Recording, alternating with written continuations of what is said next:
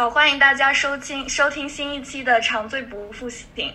今天我们呃几几个小伙伴又聚在一起，准备讨论一下关于消费的话题。因为消费一直是呃我们生活中一个很重要的部分，然后我们通过消费也获得了一些乐趣和烦恼。呃，今天我们就会通过几个关键的问题来展开对于消费的讨论。呃，然后小伙伴们可以先介绍一下自己。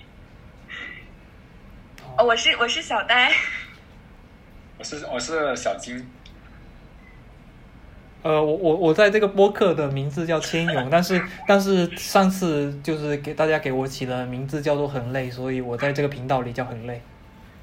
好吧，我是我是罗马，哎，我们可以分别介绍一下自己的消费有什么特征，然后之后好，就是每个人有一个特征嘛。好啊，每个人的特征需要不一样吗？不用吧，所以要先抢是吗？对，你是什么就是什么吗？好啊。嗯，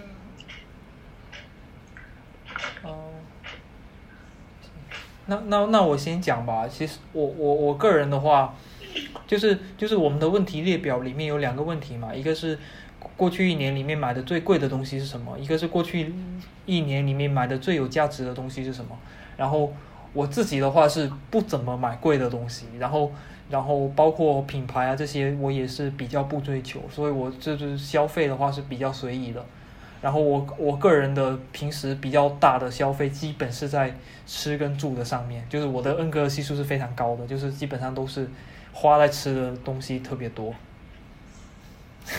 这就是我的特征。好呀，那我我是我是罗马，我讲一下我的消费的观念吧。嗯，我基本上，嗯。我基本上消费来说，总体是，呃，核心的观念就是喜欢好的东西。然后好的东西的话，嗯，它有两个点，第一个是审美意义上的，第二个是，呃，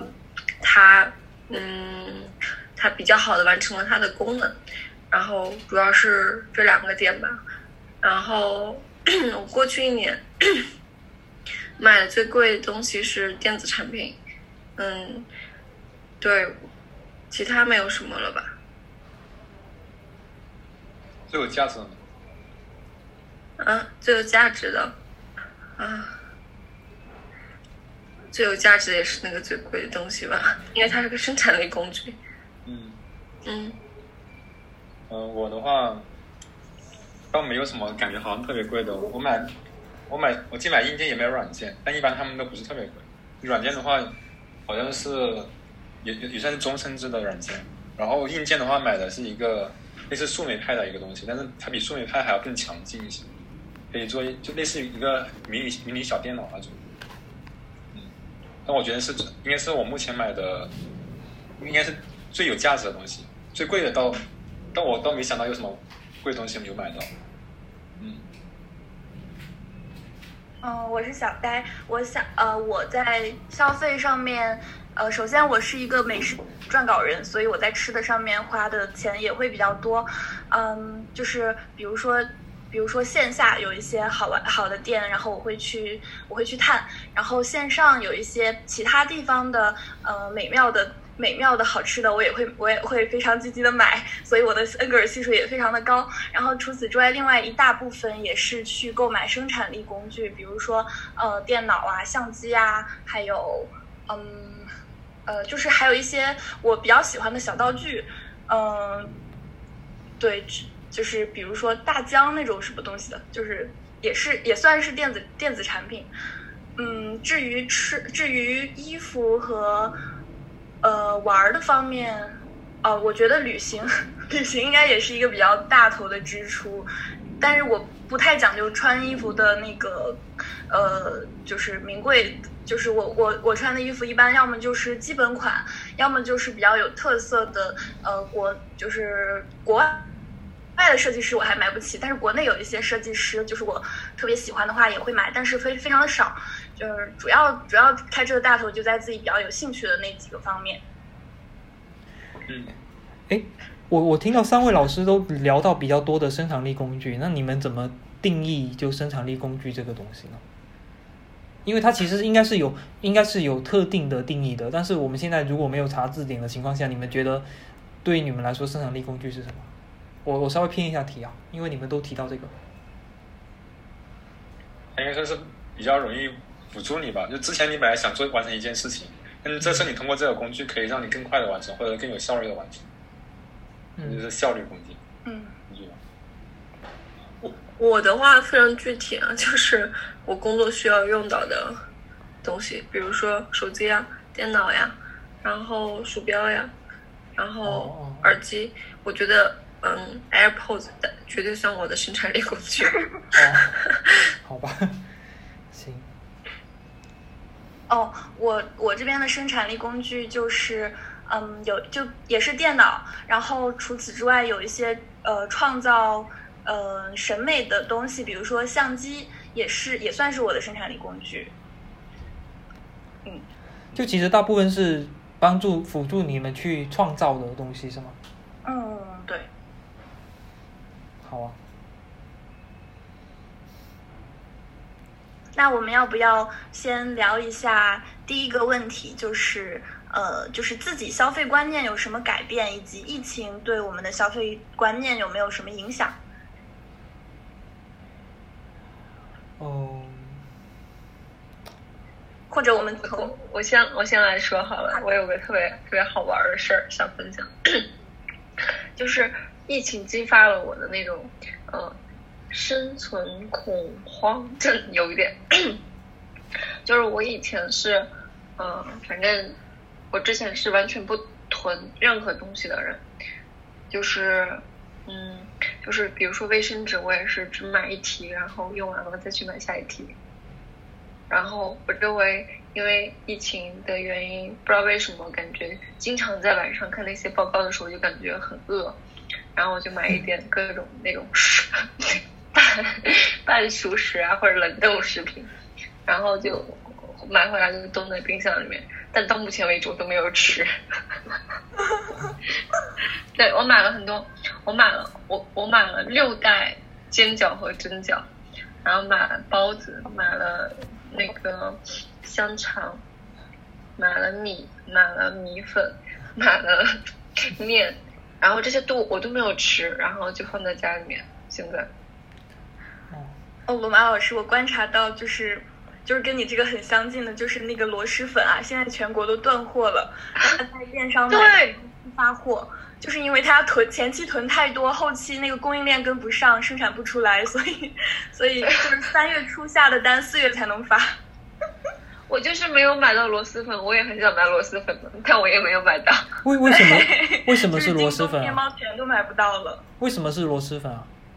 嗯，我觉得首先是，嗯，大家不能出去吃饭，然后自己就是想要买一些跟自己做的东西有区别的。然后哦螺蛳粉它又是一个就是半半成半成品化比较成功的一个东西，因为它有九个调味包嘛，然后就是配料非常的丰富，然后煮出来那个味道跟外面 其实没有差特别多，所以大家会就是它就成了一个外食的替代品，然后也是就是我们自己做东西之外的一个很好的补充。所以疫疫情一开始就很多人开始囤，然后这个消费需求一直都很高，所以他们年前囤的那个库存已经已经就是很快就卖光了。哦，哦，而且他们那个米粉的呃米粉厂就是复工，呃，就是米粉厂后来复工很困难，然后贵州那边就很就是这个最主要的东西一直都生产就复工率只有三四成，所以它的那个后来的供应也受也出现了困难。对小戴老师，嗯 小戴老师真是个生活专家。对他 就就我我我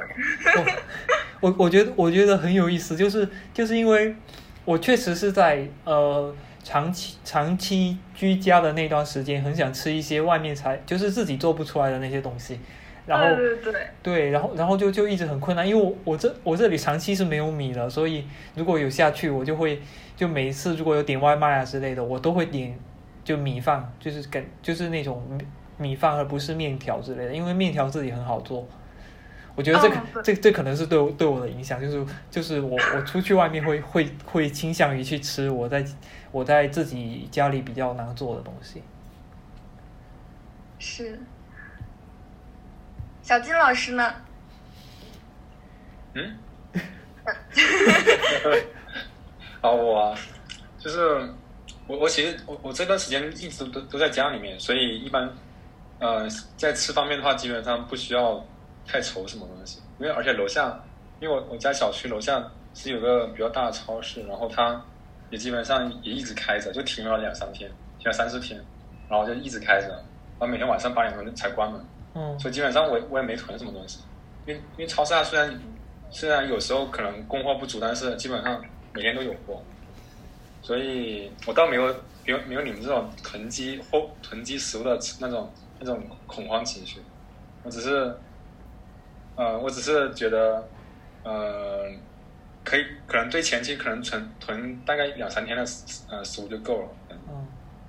所以消费上面的话，倒没有对这方面有有所倾向吧。所以刚刚听到你们说螺蛳粉的时候，我我我都完全不知道这是这是呃一个什么样的一个包装包装形态吧。对我听我听到我听到 没有我我听到说里面有九个调料包，我也有点想买。小金老师，小金老师，啊、我们一会儿就等录完了就把地址发给你，对对对，你买一个你就知道长什么样了。可以啊，可以啊。但你可能四月才收到。哦，而而且螺蛳粉的话，它有好多个品牌。就是螺蛳粉这个东西，好像整体来说是一五一六年火起来的。然后它呃，很多人做了螺蛳粉的测测评，然后那个好欢螺和螺蛳粉先生是比较好吃的。然后就是他们各有各有偏重，有的是腐竹特别好吃，然后有的是那个呃，有有的是。嗯，那个酸笋味道特别好，但是酸笋是比较臭的一个东西。就是如果你们之前没有自己在家煮过的话，要做好心理准备，就是煮完之后可能会非常的臭。那有花甲吗？花什么？花甲。没有没有花甲，它就是呃螺蛳，还有还有一些骨头熬的汤底，然后它的主要配料是酸笋，然后呃木耳，还有豆酸豆角，还有花生，然后那个配料里边就就有一个汤底，然后有一个辣椒，还有一个白醋，还有腐竹，这是八个了对吧？还有一个是什么？我漏掉哦，有的是鹌鹑蛋，还有还有两个鹌鹑蛋。小戴老师认真的科普了起来。对，然后最臭的就是那个、嗯、酸笋。如果你讨厌的那个味道的话，千万不要加酸笋。有的有的人因因此而吵架，就是就是，比如说男朋友喜欢吃酸笋，女朋友不喜欢，然后就 我我我我倒是我倒是如果点螺蛳粉的话，我就基本上会点花甲，就是我我我会、哦我会为了那个花甲去吃你。是就是在里面额外加的花甲是吧？没有，我自己没有买过，就在外面吃那个螺蛳粉的话，它会有花甲粉之类的吗。哦，对，然后我我我就会我自己比较喜欢点的是花甲跟卤蛋，哦，都是没有的。对，这个这个在它的那个半成品里是没有的。他们对而且呃陕那个呃广西的螺蛳粉，他们一般会加，比如说猪脚、烧鸭，还有烧肉，嗯，还有瘦肉，就是这些这些东西是他们那个比较比较比较广西特色的。然后是花甲应该是深圳特色的，因为我好像在哦广州也没有 遇到过。小戴老师认真的科普了起来。对，嗯嗯，这次消费对这次疫情对我的消费观念，除了吃上面就是有一些囤积效应之外，我还就是。嗯，对，就是对于未来吧，因为毕竟未来有点不明朗，就是也不知道疫情会持续多久。然后我就开始下定决心，嗯，比如说今年所有的旅行开支都砍掉了，然后嗯，就是花花在精神上的消费会更多一些，然后物质上的享乐我就决定要降到最低。哎，所以旅行为什么是物质上的消费啊？旅行吗，不是啊，旅行我是说旅行的开支全都砍掉了，嗯然后像物质上的享乐，比如说。嗯，比如说吃更好的东西啊，或者是、呃穿更好的衣服啊，这种我就可以减到最低。所以这是这是相当于这次疫情给你呃就是造成的一个很好的习惯是吗？对对对，我觉得还挺好的，就是一个非常健康的习惯。哦，我我我之前我之前上大学的时候，有一个老师他讲说，呃，他他说的是大学的男生啊，他说大学的男生应该要做生活简单，然后思想复杂的人。就是他说生活能够多简单就多简单，你也不用通过买一大堆的东西啊，呃，来让自己的生活变得很复杂什么之类的。因为他自己是一个男老师嘛，然后他说他在自己的大学，包括之后的生活，就因因为大学是一个很重很重要的，就是对于我们这种小镇青年来说，是一个很重要的接触一些新事物的一个时期，然后会看到大家都在。呃，用一些你可能之前也没有怎么接触过的一些奇奇怪怪的新产品，然后，然后从大学开始去不用跟别人去一样去追求那些新产品，只只比较关注于自己的思想比较复杂，然后生活可以过得简单一点就挺好的。所以我我我当时就一直记住他这句话，所以所以其实对我自己来说，我也是。比较喜欢我自己的生活，不要有太多的奇奇怪怪的东西，就是尽量简单就好了。嗯，非常有道理。就如果减少物质上消费的话，可能会有更多精力去看其他地方。嗯嗯。因因为其实，哎，那嗯，你说，那韩磊老师，你是怎么就是去做这个事情的呢？就是你有这样子的一个信念吗？然后你是怎么样去呃，就是实施实践这个信念的呢？其其实我没有刻意在在做这件事情，说让自己的生活变得特别的简单。就是我还是因为我之前的消费观念，我也不太喜欢用一些太糊里花哨的复杂的东西。然后，然后在实施这件事情上，我基本上没有太太大的难度。但是后来，就是近这么一两年来吧，对我。呃，我自己的变化比较大的是，我会把自己不是很想要，就是可能也不会长期用的那些东西清掉。就基本上我每一季我都会换掉一部分的衣服，衣服，就是就是会把它清出去。因为因为我我感觉到明年这个时候我可能就也不会再穿了，所以我就我就觉得那个东西不重要，就就不会再留在我这里了。然后自己的。屋屋里面，我的屋里也是被那种有来过的人都都都说，感觉就没有人活的，没有人在这里生活一样，因为我的屋里还挺空的。然后，然后我自己是，比方说我买了洗衣机，买了冰箱，然后，呃，比方说我的冰箱，我到冬天的时候我就很想把它出掉，因为我觉得我的冰箱没有一点作用都没有。就就我是我是这样子的人，但是我没有出掉了，因为我知道到了夏天我还是会会想要来冻一些饮料。那那确实确实有这个冰箱对我的，对我还是有影响的，就是因为有一个冰箱在那里，你每到夏天的时候，你就会想买一些饮料、冰淇淋囤在里面。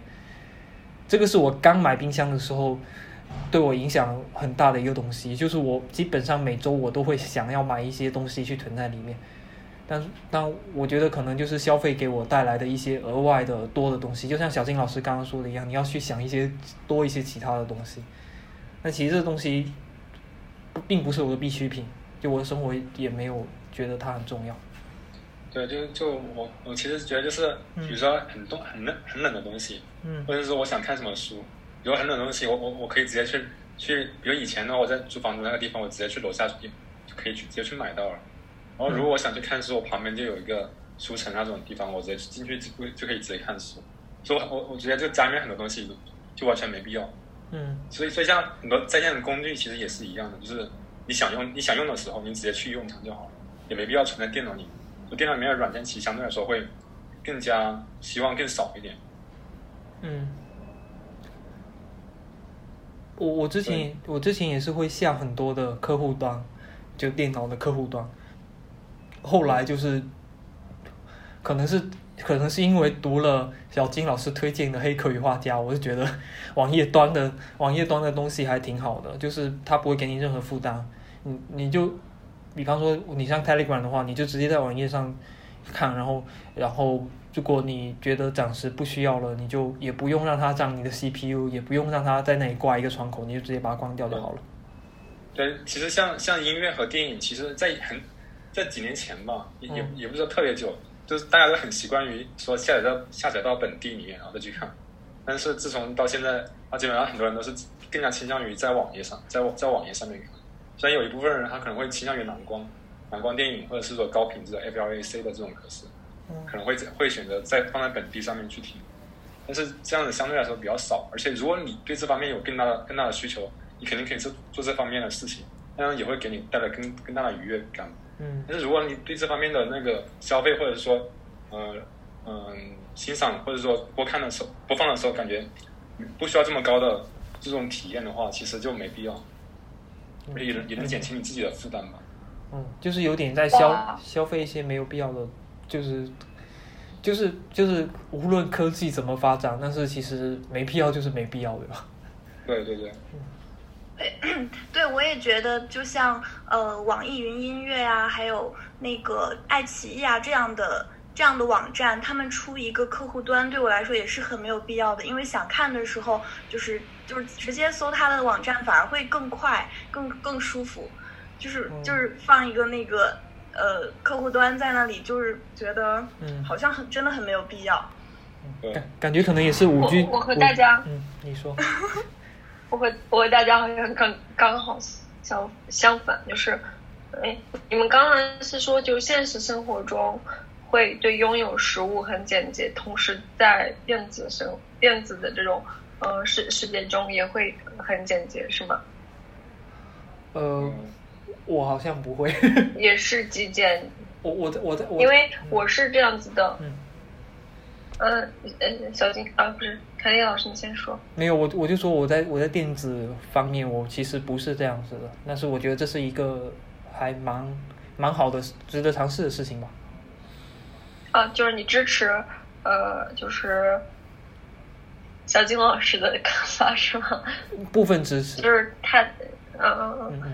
我我觉得，我觉得我我觉得小金老师这样子的，嗯，我觉得这样子的呃这个方式挺挺好。但我我我先说我的现状，就是或者说我打算近一两年内做的事情，和小金老师刚才说的那个完全相反。嗯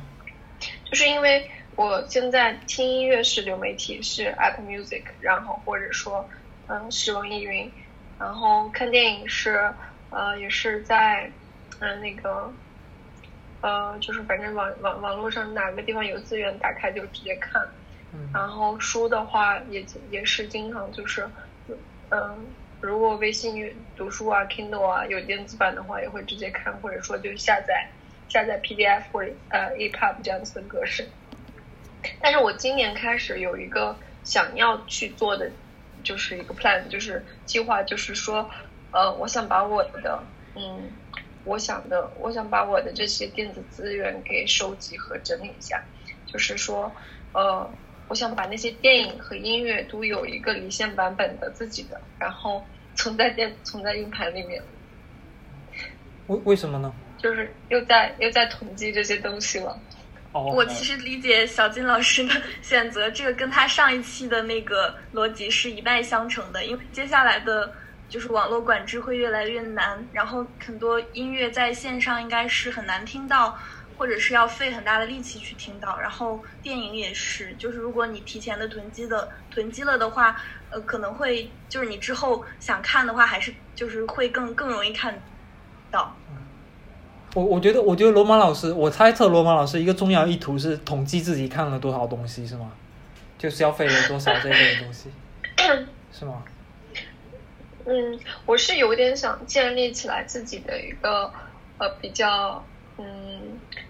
就是首先是从量开始吧，去建立自己的一个数据的消费的消费和呃输出的一个对应的关系，就是我希望我看了这个东西，就比如说我读一个 EPUB，然后我如果在上面做了笔记，那我希望把这个电子书也留存下来。然后可能我有一个对应的 notes，然后我会想把它们就整理好放在一起，就是省对我的呃这种嗯，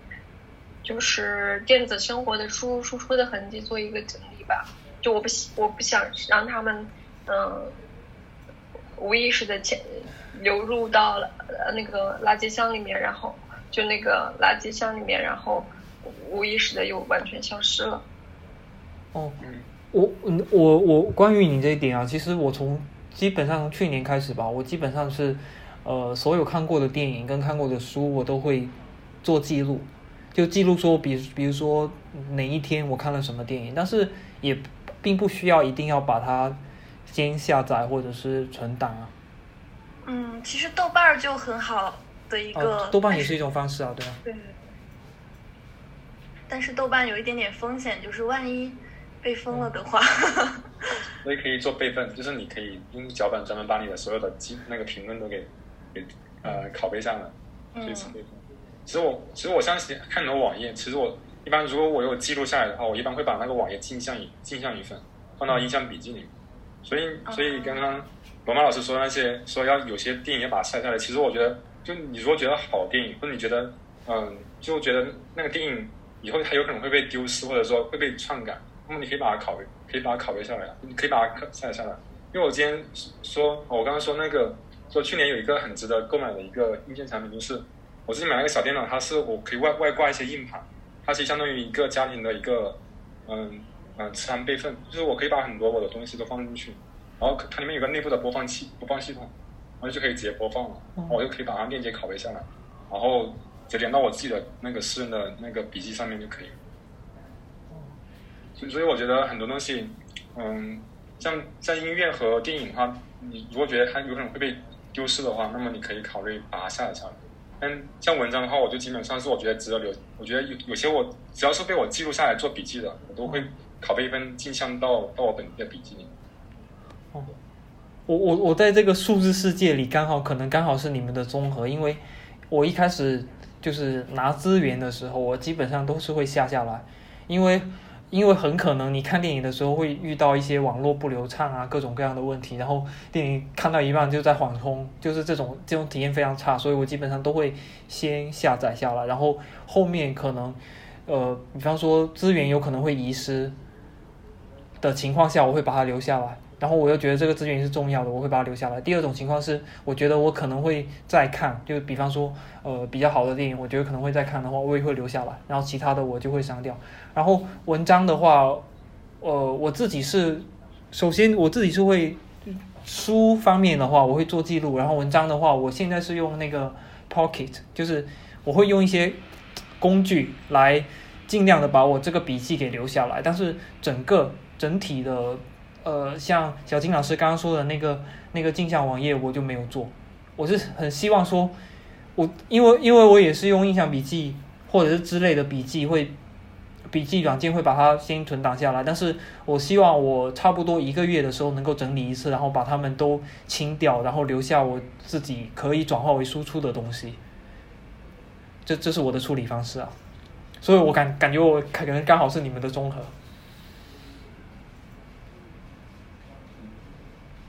Hello，有 人在听吗？要要不我们还是回到刚刚那个消费的话题吧，就是就是在呃这些当然也是消费嘛，就数字生活的消费，然后然后我们再说一些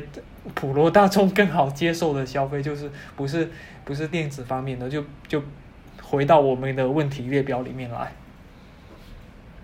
OK。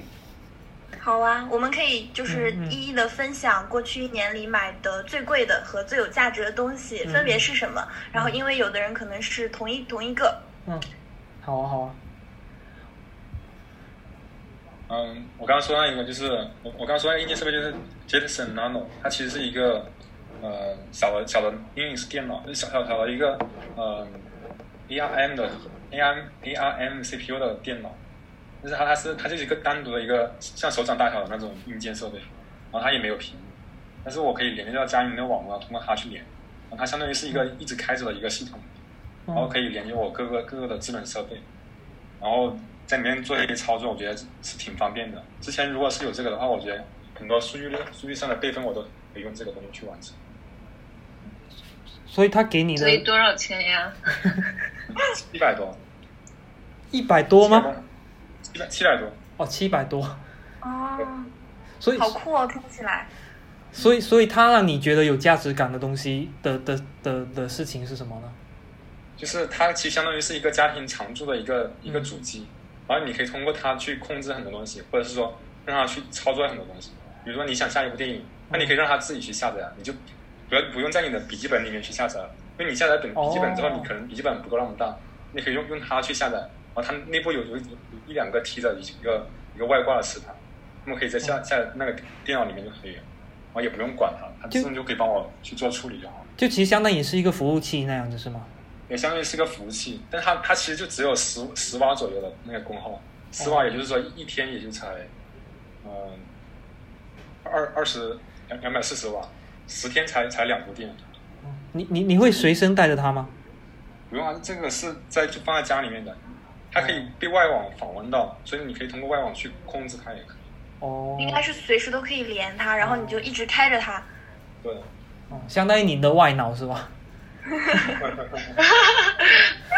对啊对啊，就相当于小金老师的外脑，对，相当于相相当于相当于有一个永远不宕机的的外脑在外面，然后它你想下东西小金的时候，它也可以下这样子。小金老师，话筒是这样，你采访你一下，你的 workflow 也是在上面吗？对啊，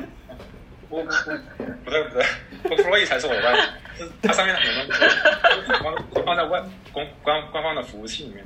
而我刚刚说那个服务器是家里面私有的服务器，这种的话，嗯、基本上是他什么都能干，但是你基本上让他干他擅长的就好。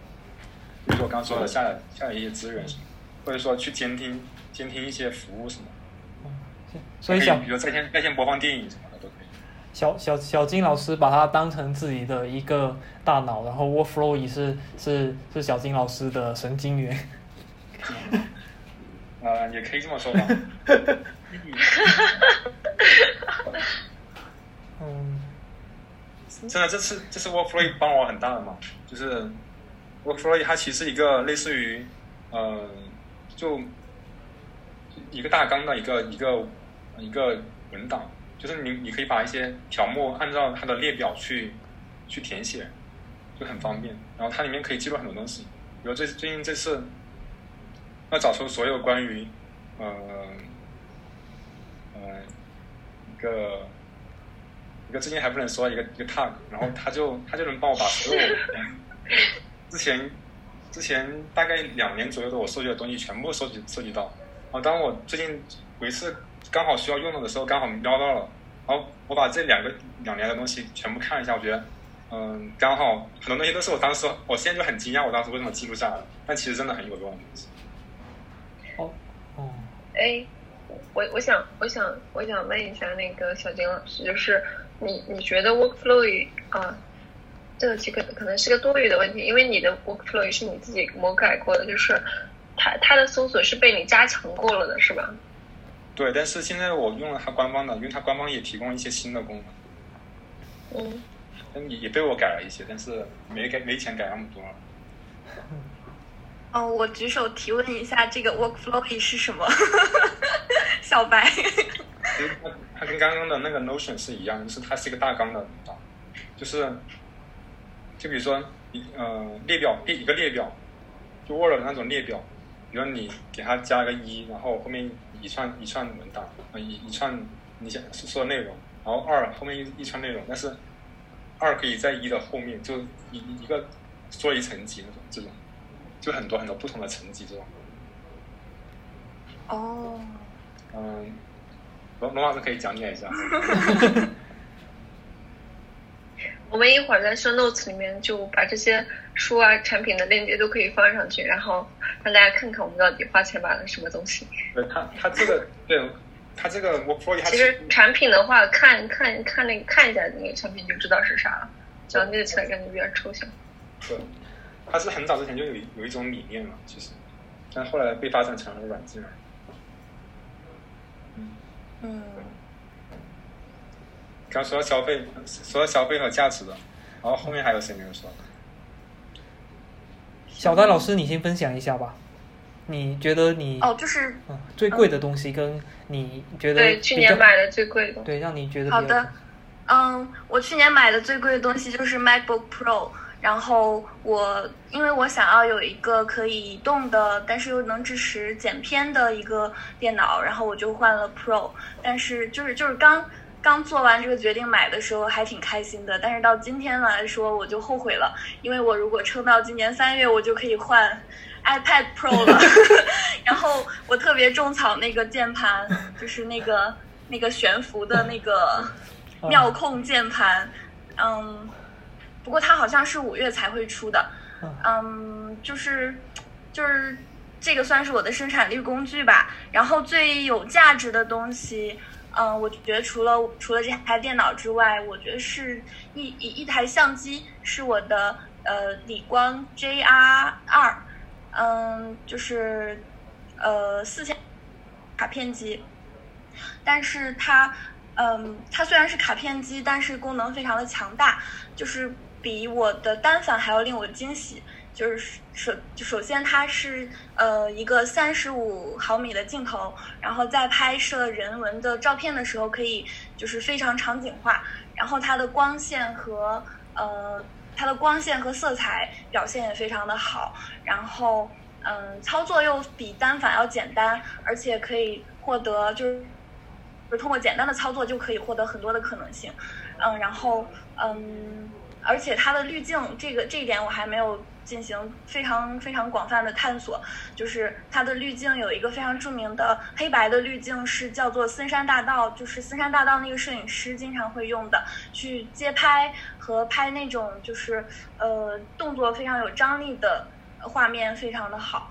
然后这个相机拿到之后我就。我就去，就是他给了我更多的探索拍摄影、摄影这门呃技术的一个动力，然后所以我觉得它是最有价值的东西。嗯，大概多少钱？啊，李光吗？它是四千出头，是 JR 二。好。哦，那罗马老师分享一下。好吧，我 我去年买的最哎，就反正到今年往前数十二个月，然后最贵的一个东西也是 MacBook Pro 吧。然后我买的是最新款的，到目前为止应该是最新款的，是一零二零一九吧。嗯，然后买了一个中高配的一个嗯 MacBook Pro，然后算下来可能哇，好像还挺贵的，将近三万块钱，两两万五还是三万？嗯，两万。就差不多，应该是两万五或者两万六。对，两万五或者两万六，然后嗯，但是那个电脑怎么样？我到现在还没有用到，因为我在北京了，然后电脑在香港。然后我现在哎，其实怎么说呢？我后来觉得我也不是很不是很需要吧。我现在因为公司给了我一个工作的电脑，也是 MacBook Pro，然后我手边还有另一个电脑，也是 MacBook Pro。所以我现在如果那个电脑过来的话，我有三个电脑，然后，嗯，就怎么样？怎么说呢？就其实没有什么影响对我目前的话，可能也因为我没有见到实物吧。嗯，买的最贵的是它，然后，嗯，买的最有价值的东西，呃，嗯，最有价值的我觉得很难衡量啊，因为不同的东西它的呃功能。和本身的那个使用价值不一样，但是我很想分享的也是，呃，我在买到好好的产品的时候，或者说我喜欢的那个东西的时候，我是很激动。前两天我买到一款我很喜欢的米粉，然后那个米粉它和其他的米粉，就是它是干米粉，然后一条一条的，有点像那个意大利面那种。然后它和其他的米粉不一样的是，你泡完以后，你煮它，煮完以后就有米粉的香味。就是你感觉他是一个很认真的米粉，做那个米粉的人很认真的做了，他也可以享，然后你即使他是一个这样子的呃成品，也可以享受到就是那个米粉煮出来的原来原来的那个米香味儿，我觉得特别了不起，然后觉得印象很深刻，我觉得所有的这种东西都会让我非常非常喜欢，嗯，然后愿意去购买吧，但是前提是我对它的这个使用价值有需求，我对我对增添食物本身来说是非常。非常不喜欢的，因为，因为对于我来说，我增添了食物以后，如果它在我这里无法实现使用价值，我会很希望它有善始善终吧，就很希望，嗯，把它送到需要它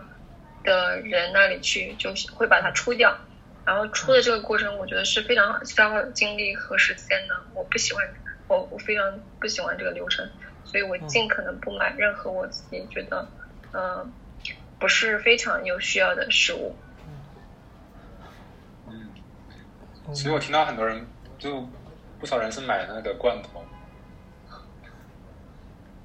对罐头，对，就挺多人喜欢买罐头的。嗯，是来应急吗？对啊，对啊，哦，你觉得买罐头，是好还是不好呀？我觉得看情况，一般情况下，因为它一个罐头大概至少有半年的时间保质期嘛，所以它如果是买一部分，嗯、用来囤的、囤着、囤长久的这种可以。但如果是你想你想马上就吃的话，我建议不要，毕竟罐头还其实不是那么新鲜。嗯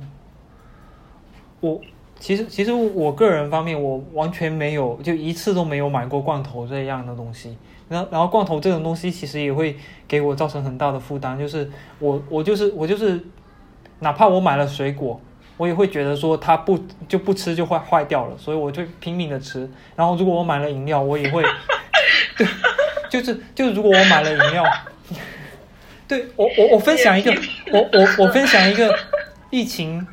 疫情这段时间我的一个体验吧，就是我我买了一个东西，就是就是呃，因为爱心助农那件事情，我买了很多的水果，然后那些水果都是一箱一箱的。有一次，就是我很想要，就是我我我基本上虽然我不怎么做做做饭吃，但是我基本上都会囤着鸡蛋在我的屋里。然后那一次爱心助农，我买了四十枚鸡蛋，然后那四十枚鸡蛋发货非常慢，所以我又我又去楼下超市又买了十二枚鸡蛋，所以有一阵子我的屋里就是长期有四四四五十枚鸡蛋，然后我就每每天在疯狂的吃鸡蛋，然后爱心助农的时候我还买了其他一些水果，然后那些水水果其实真的。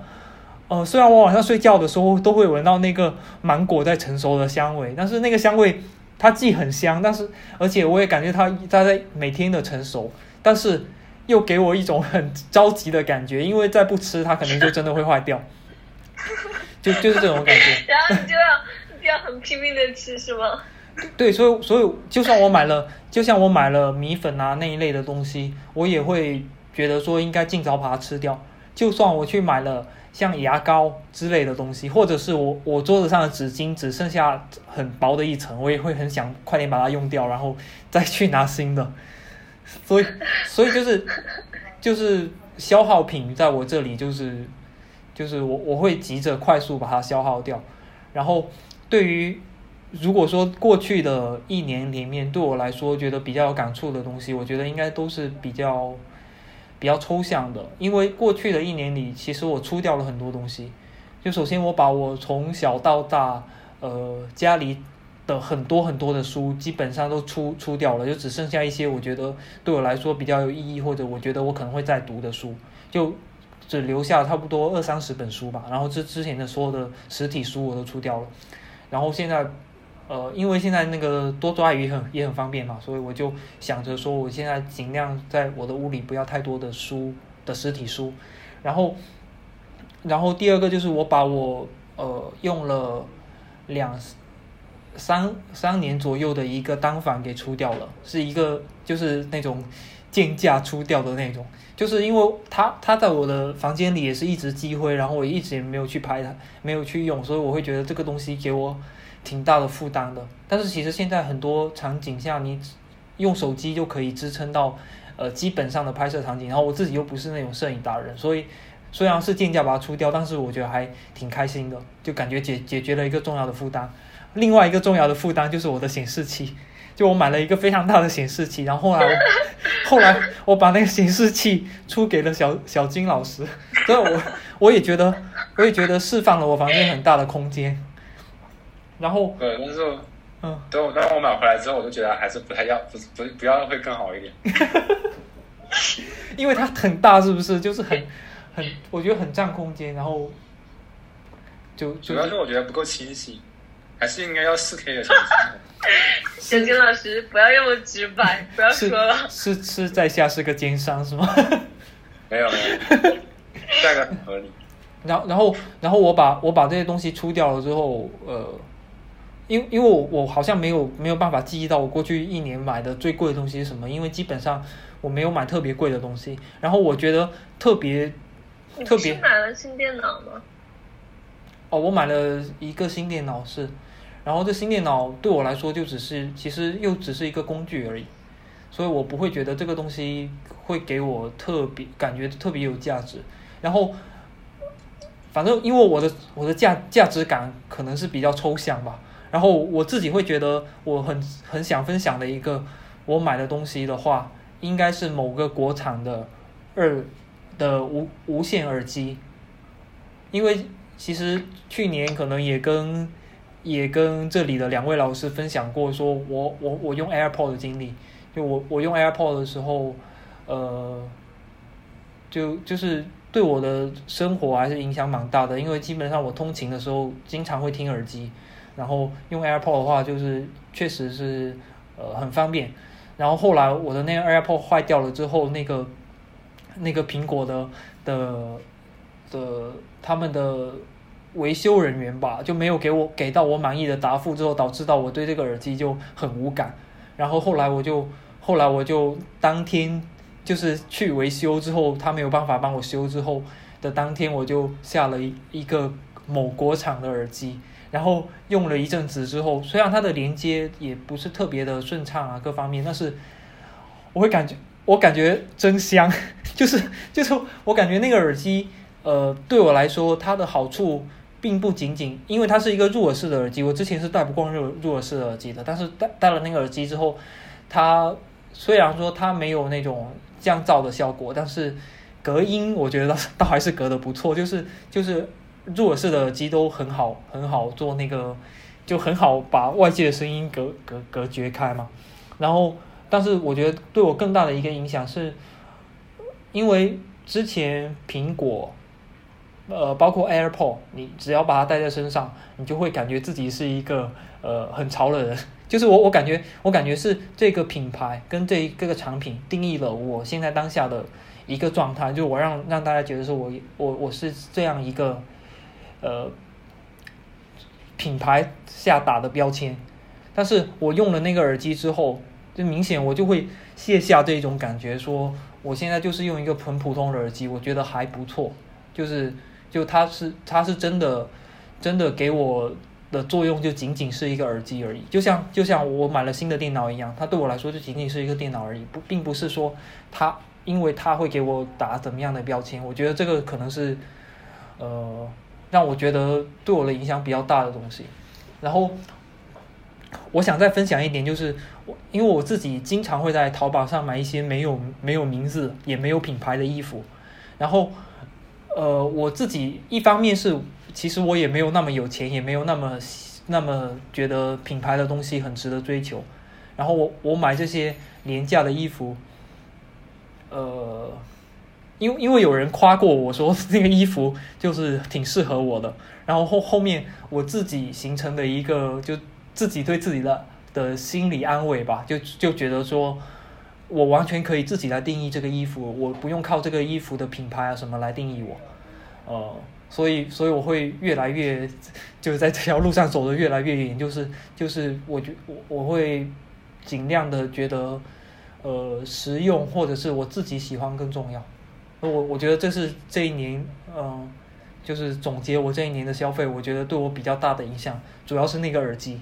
对，然后才导致到我后面的这一系列的，我觉得有改变的东西吧。就其实你去用一个，用一个奇怪的品牌，就是它的定位完全不是在你这个这个人群的品牌，或者是你直直接就呃买一些呃可能有些人看起来比较廉价的那些东西，可能是我自己本来的观念的问题。我觉得说说这个这个东西它不是我这个人群合适的。但是后来我慢慢的也会觉得说，其实没那么重要，就是在在别人面前展现出一个什么样的形态，然后通过一些品，通过消费一些品牌来来把自己塑造成什么样子，可能真的没有你自己本身是一个什么样的人，或者是你去定义这个东西那么重要。对，何磊老师识破了消费主义的轨迹。对 对对，做品牌的人很努力的在营造那种幻觉，然后对。对，嗯，所以所以后来就可能也是因为因为网易严选选的一部分原因吧，因为我在网易严选之前买了挺多东西的，那些东西都是没有什么品牌，然后因为它没有什么品牌，所以你用它的时候，你只有自己感知它是好用还是不好用，而不能通过一些品牌的背书来来来怎么样，就来来说它是好的还是坏的。所以，所以我觉得，我觉得可能。呃，有化妆的人对这一点的体验可能会比较深一点，因为我听说啊，我听说，如果说化妆的话，其实也不一定是大牌就就真的好用，要看它真的比较适合你自己的皮肤啊，或者各方面也好，所以你自己其实是在中间是需要挑的。但是对于很多标准化的产品来说，可能可能它就是性能很优越，它就是就是让你觉就是通用通用的好，但是真正适不适合你，其实不一定。对，就包括包括像小金老师刚刚一开始讲到的那个蓝光电影一样，就是它确实是好啊，就是确实是清晰啊，确实是各方面就是比普通的我们看的那些什么七百二十 P 啊那些电影要好。但是你可能如果当下没不需要，就也不一定要消费到那么好的东西，就够用就好了。嗯。好的，我一次性把一二三四五五道题都答了。所以，哎，我我想我我有一个问题，就是，嗯嗯，那如果是，我不知道，就是呃，如果呃你不去看品牌的话，你买东西就是呃嗯，会不会就花很多？时间，或者说你需要去买这个东西，然后试，然后好，然后就是通过，就必须要通过自己先有一次上手的这个体验，才去判断说，呃，这个东西好不好，然后有这个前期的一个流程。但但我感我感觉，我感觉，因为我感觉那个品牌有一点点像 filter，就是它好像通过一个品牌的背书说。你可能买到的东西是安全的呀，或者说怎么样的？那如果不用这个 filter 的话，嗯，就是怎么样可以买到比较好的，嗯，并且价格比较合适的一些产品呢？嗯，我我觉得，我觉得就像就像一个点吧，就是现在确实是科技啊，各方面都在发展嘛，包括包括如果是做产品的人，呃，其实。更重要的一点不是说去问用户说你需要什么，而是帮用户想好说他需要什么，然后做出他需要的东西。就我举一个例子，就是我们现在呃有人脸识别功能的手机，一开始没有人会觉得说我一定要通过人脸识别来来来，就是来确认我的身份，来来开开我的手机。但是后面确实这个很方便之后。大家都开始在用人脸识别手机，也觉得很好。但是你在一开始接触这个人脸识别手机的时候，你也是要试过才知道它是不是真的是你想要的东西。所以我觉得都是有成本。但是你刚刚说的这个点确实是，就是，嗯，确实是我们在我比我在买这些东西的时候，我都需要提前的去确认这个东西是不是我合适我的。就包括我现在在淘宝上买衣服。比方说，比方说我需要两条裤子，然后如果我买三条的话，如果我买了三条的话，我可能就会因为懒得退，我就我就三条就有一条我不是很喜欢，就随便了，就留着吧。但是我现在养成一个习惯，就是如果我需要两，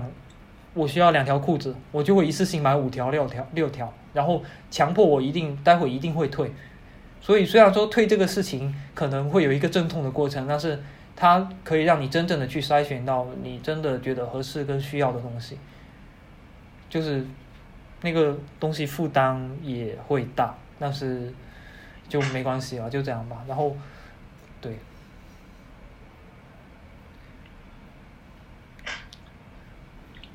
我怎么看到有两位老师开始在群里分享啤酒？我就讲的很无聊吗？没有没有，就是就是嗯，就是这是一开始拍的照片，然后我刚刚发发了上去，因为觉得这个氛围很好。没有，我我我我讲的是比较抽象的东西啊，就是我对我对消费的时候跟跟我个人，就跟我个人的时候我自己产生的感觉，对我觉得这个东西还挺我我觉得我觉得很很为老师就是其实，我觉得特别好的一点是他就是信信信任这个，就是他 相信这个，然后他就用时间去践行他的这个就是相信的东西吧。我觉得我我我怎么说呢？我好像是在这个事情上是一个很偷懒的人，就是我我是相信说，呃，好的东西，嗯，就是它本身就是好的，然后和品牌这个东西其实没有什么直接的关系。但是我在买东西的时候，就有一个惯性的习惯是说，嗯，我不一定会去消费品牌价值，但是我会选择说，呃，有一些品牌我用过，然后因为它是，嗯、在品质上有保证，就是我会为了这个品质上有保证，然后我就会呃更就慢慢的有点习惯性的去找这个牌子下面的我能用的其他的东西。如果它品质上就是我需要我对这种产品的品质要求呃有一定的呃有一定的要求的话，我会自就慢慢的就倾向于说，哎，要不然我就直接买这个牌子下面的这个东西，就是一个很偷懒的办法。所以嗯嗯，我觉得像何叶老师那样说，嗯、真正的亲身去实践这个，我觉得是特别好了。我我我好像，我好像很多时候我也想，但是我太懒太懒了，没有做到。嗯嗯，我其实像，呃，韩雷老师刚刚说的那个网易严选，我其实我自己有有办那个考拉考考拉的那个黑卡会员，然后它里面其实也有一些工厂店，就是他们自己做的一些，就自己找外找找那些公司做了一个把自己品牌贴上去贴牌的产品，然后那种产品就很便宜，我之前也买了好多。就他们其实其实相当于是你对这个平台产生了一个信赖感，然后我就在上面去买，我觉得就它再再差也不会差到哪里去。那么我对它有预期的话，那么我觉得我买的东西就是满意的。但考拉上面还有其他的一些，比如海购或者是说其他的一些比较有牌的，我觉得都会做它同时搜的时候会我会看一下比较。如果如果价格都差不多的话，那我肯定买品品牌好一点的，肯定会质量更好一点。如果是我觉得那个他本身自己做的贴牌产品就已经我觉得够用了，那我就肯定买贴牌的。为什么还要买那种贵的？因为本来其实在网站上面买的东西很多都是都是消耗品，嗯它本来就是说你你本来可能它的周期生命周期可能就只有比如说一天你吃的东西，你一天你可能吃完，或者只有几个月的，一般很久的人说用用很久的，用很久的，我觉得我是会比较建比较建议用一些比较有名的一些会好一点。对，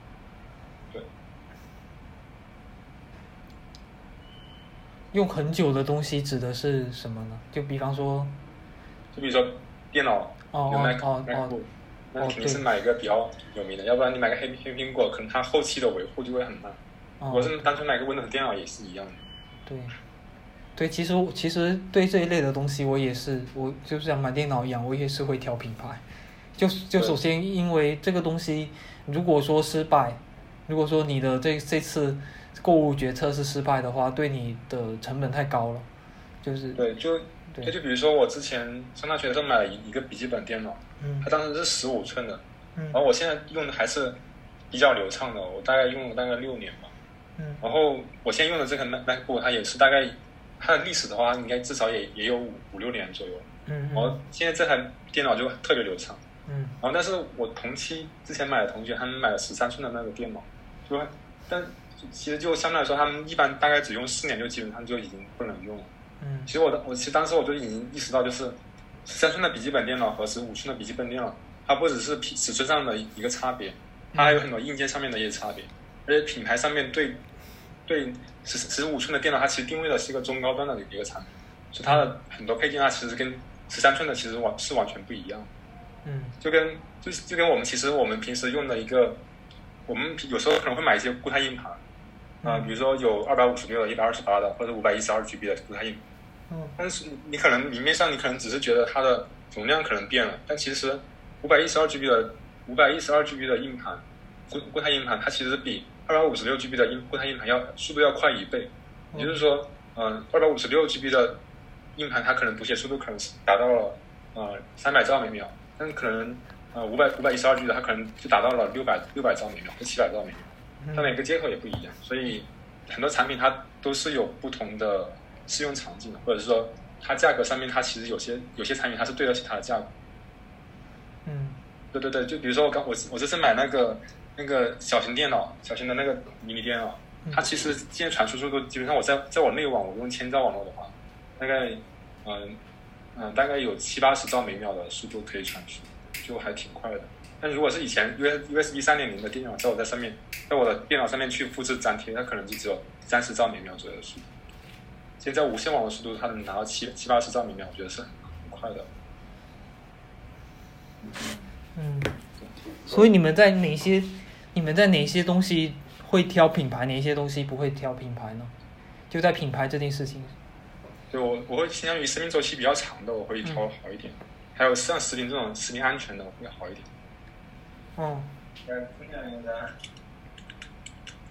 感觉小金老师其实不仅是挑品牌，他还很看性能，就是就是种种方面，就不仅是品牌说服你的那些，还有它本身的那些参数对你来说都很重要。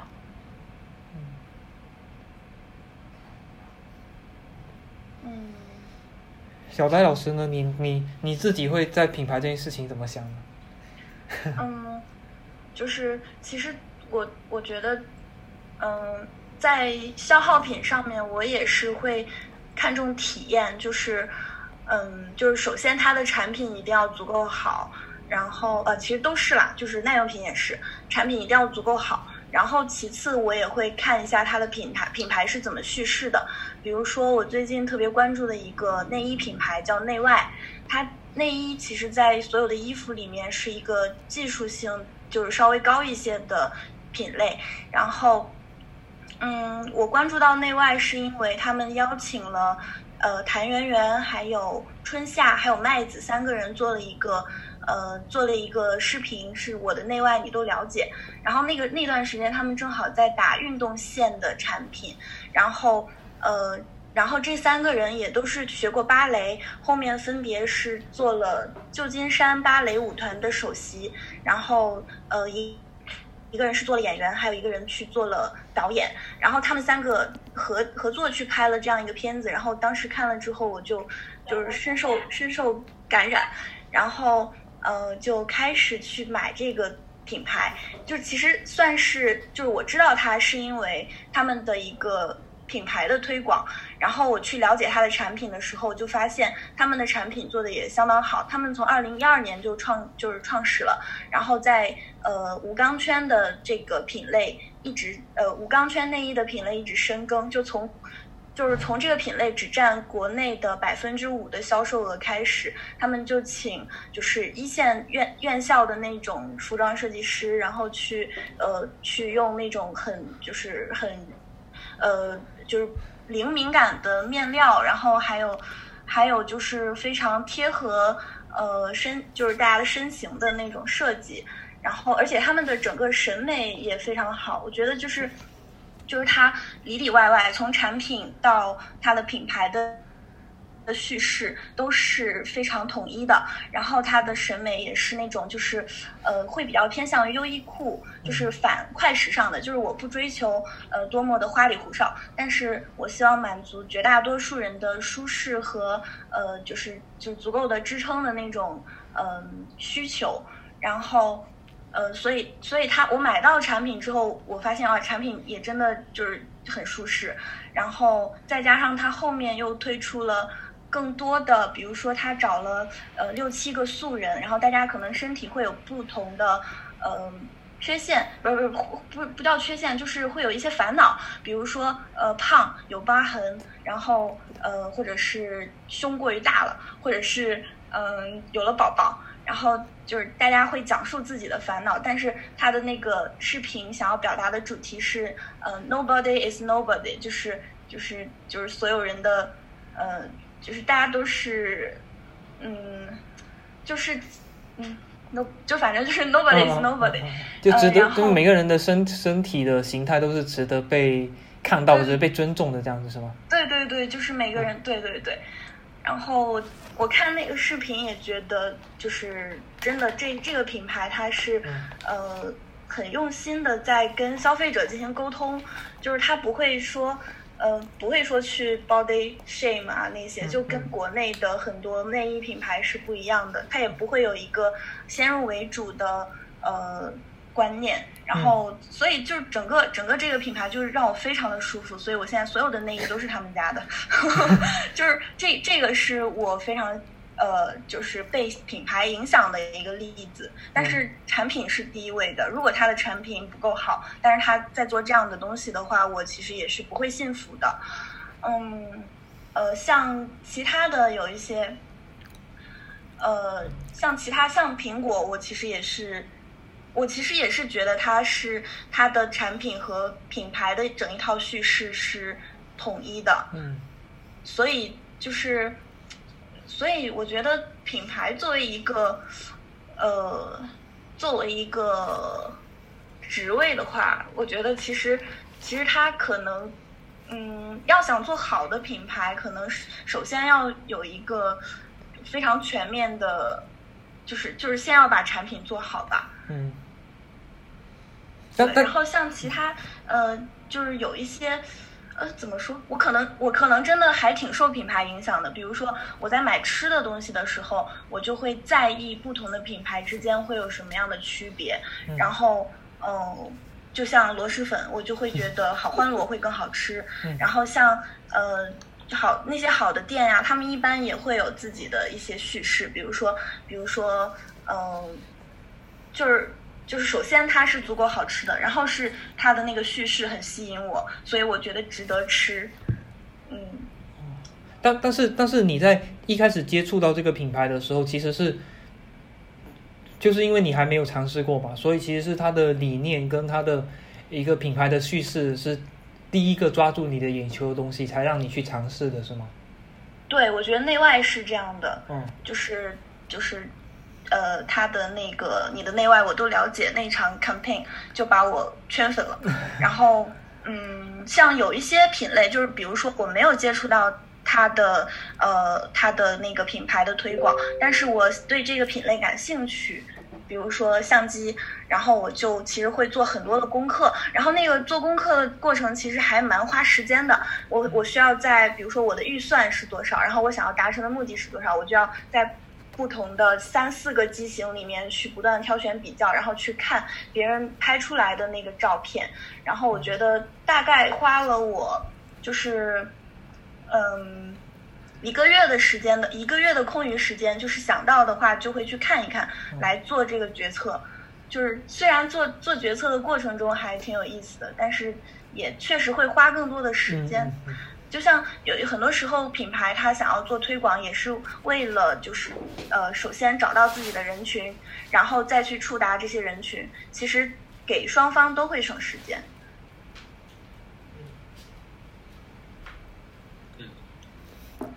那罗马老师呢？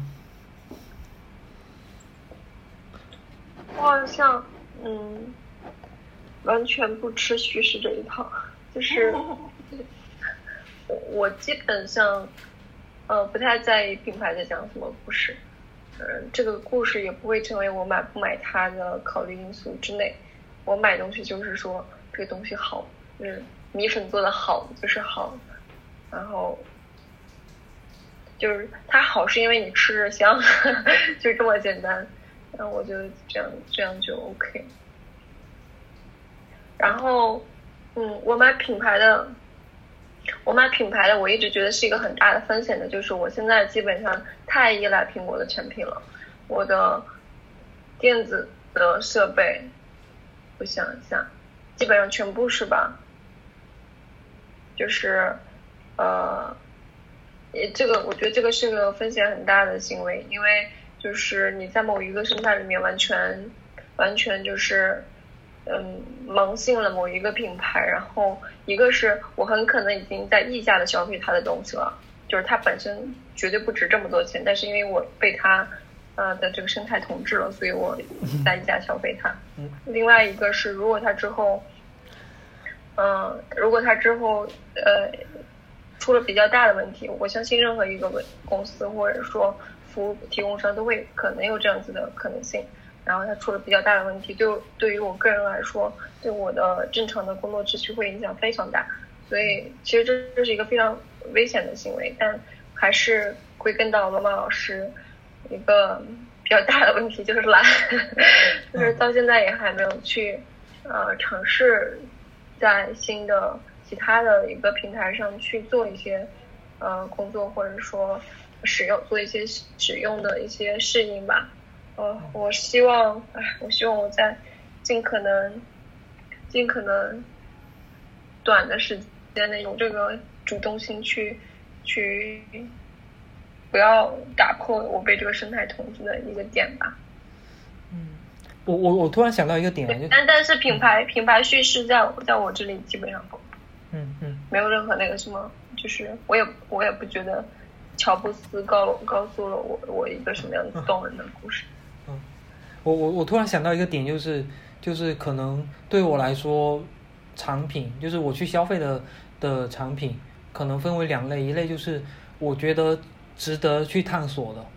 就是我自己比较比较在意的领域吧。就比方说，呃，像你们刚刚提到的一些生产力工具，我觉得是比较值得探索的，跟它它可能会对我之后的影响比较大的，那么我就会我就会。多做一些尝试，或者说多做一些了解吧，就是就才能去确定说这个东西确实是我需要的。然后另外一部分东西是我可能觉得这个东西只是，只是只是我可能会需要它，就我需要它，但是我并对它并没有太大的感兴趣，那我可能就会选择品牌。就像是就像是比方说我我在吃东西啊这方面。因为像刚刚小金老师也提到说食品安全的问题嘛，就我我觉得我对食品没有那么那么感兴趣，就没有那么想去探索各种各样的花式的产品。就比方说刚刚小戴老师讲的不同品牌的螺蛳粉，对我来说有有没有太大的区别，那我就买就是最好的品牌有有这几个。那么如果它是一个消耗品的话，那我就就随便吃呗，就我也不会特意的说我我想去看它的这个品。就不会想想去说值值得我去探索，但是听小戴老师的推荐不就好了？对对对，对他刚已经给给我们科普到了，所以就是 就是按照那个推荐来就好了。我觉得我不会去尝试一些小众的品牌，因为对我来说，那个这个东西不是，就不是不是我觉得我愿意花花费太大的精力去尝试的东西。但是另外一种，对的对的，另外就就就对。我觉得找到这样子，就是对某一个领域的商品非常非常就是有兴趣，并且熟悉，并且有能力辨析的人，就我觉得就很好呀，跟着买就行了。对对，我我觉得马老师又来，就就我觉得，我觉我的直播带货的能力吗？天哪！突然植入了超多广告，请螺蛳粉打钱。对。就就是就像在买衣服这件事情上面，如果这一段时间我觉得哇天哪，街上人怎么都穿那么好看，那我就可能会在网上找一找，然后随便多买几家，然后再再看一下哪一家哪一家的衣服就是感觉穿起来也还不错，然后也还挺好看的。但是如果说我只是日常换季了，然后我我需要新新买一些衣服，那我就按照我之前买过的或者是别人也比较认可的那几个品牌，然后我就。我就随便买一件就好了，就不要那么难看就好了。这个就是，就是因为衣服这件事情，我我我个人觉得衣服对我来说还挺挺挺两面的。它既既属于那种我愿意去探索的，然后又属于那种有时候我就不想去探索了，我就就日常随便穿就可以了。那我就我就随便买几件一样的都可以，然后就。就是因为我之前在这家店买过衣服，我就随便买几件，然后就随便穿就是了。然后如果有一有一阵子我想探索的话，我可能会去试一些，并并大家就是完全没有听过的一些，也不是完全没有听过，就是完全甚至在淘宝里面都没有什么人买过的一些牌子来试试看。就两个场景吧，可以把它分开的。好，那我们进入到下一个话题吧。小戴老师，话题是什么？下一个话题，我们通过消费获得了什么？我其实我我我我刚刚分享，基本上都已经分享过这一点，就是说说，嗯，主要是我自己自己这一两年的消费吧，会给我给我变化比较大，就是说我不太去注重消费品牌给我自己带来的一些呃精神上的自我满足吧。嗯而是不是不是不是精神上的自我满足啊，就是通过通过通过消费品牌，然后让别人来看到我，然后通过别人的的一些眼光，或者是去预测别人的眼光，因为像我就会预测说，哎，我带着一个 AirPod 好潮哦，然后就好新哦，就好厉害哦，就这种感觉，我会渐渐的想要消弭掉这些东西。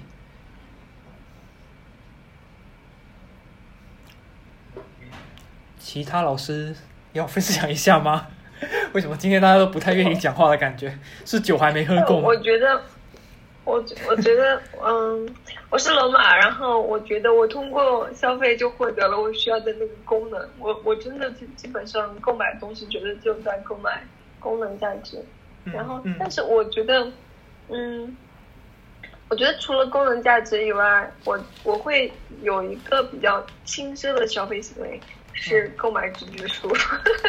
因为呃，纸质书啊，因为因为你如果只是想获得信息的话，你获得电子版的基本上是能够拿到在中文网络上是能能，或者说在全世界网络上能能够拿到呃免费的这个信息嘛。如果你只是想获取信息的话，而且我相信，呃，一本书它的核心的那个功能价值，也就是它里面所包含的信息。但是我实在太喜欢就是摸着书，然后打开书的那个状态了，就是，嗯，我也是。呃，就是你，它忽然让你整个阅读的场景变成了一个现实场景，就是你坐在某一个地方，然后你的手需要做这样子的一个动作去打开这个书页，然后你的眼睛注视着这个纸页，然后在你消费完一定的信息以后，有一个翻阅纸张的动作，并且它有声音，嗯然后这这个一切，嗯，如果他在一个更好美好的一个就是大的背景下，比如说你坐在一棵树下，或者说你坐在一个安静图书馆、咖啡馆里面，我觉得这个这个状态是一个非常，我不知道怎么说，我觉得它在现在全电子化的我的办公的环境里面是一个非常超现实的一个行为，就非常美妙。然后我喜欢这个，然后所以我一般就是如果我想读什么书的话，我会基本上很快的下单，然后嗯就像第二天拿到书纸质书开始读这样，这是我去消费的这种场景。嗯嗯就是我除了功能价值以外，可能还会消消费一些我喜欢的这个场景。对，而且这个场景非常的实惠，一一本书比奶茶还便，就是跟奶茶差不多价钱。现在，嗯嗯，对，应该不止了，应该。现在一般最近最新出版的，一般都是五十块左右，有些一般都是九十多块。就是一一顿一顿饭的那个价格，然后就可以得到非常多的愉悦嘛。一一顿饭也给给人很大的愉悦啊。但是书你能看很久呀。书得到非常多的精神精神力量。我我觉得我我觉得我觉得像我刚刚说的那一面是，嗯、不要去消费在，就是就是其实其实讲道理啊，就是刚刚刚说的这些，其实都是在消费一种自我感觉，就自我感觉良好。我是就觉得，我觉得当下的这个场景啊、体验啊，我觉得非常的良好。然后这个这个自我感觉良好，我我以前可能更多的是建构在别人的眼光上面的，就是就是可能别人这么看，就会就别跟就别人的眼光对我的影响吧，让我更自我感觉良好。现在现在可能会更加注重于自己感觉就真的很良好。就比方说我换了一个耳机，并就功能上并没有比之前的更好用，但是我我自我感觉良好的点在于我不用再去依赖这个品牌了。陈老师，你消费了，你消费了解脱，通过这个耳机。哦，对对对对对，可以这么说，就消费了解脱。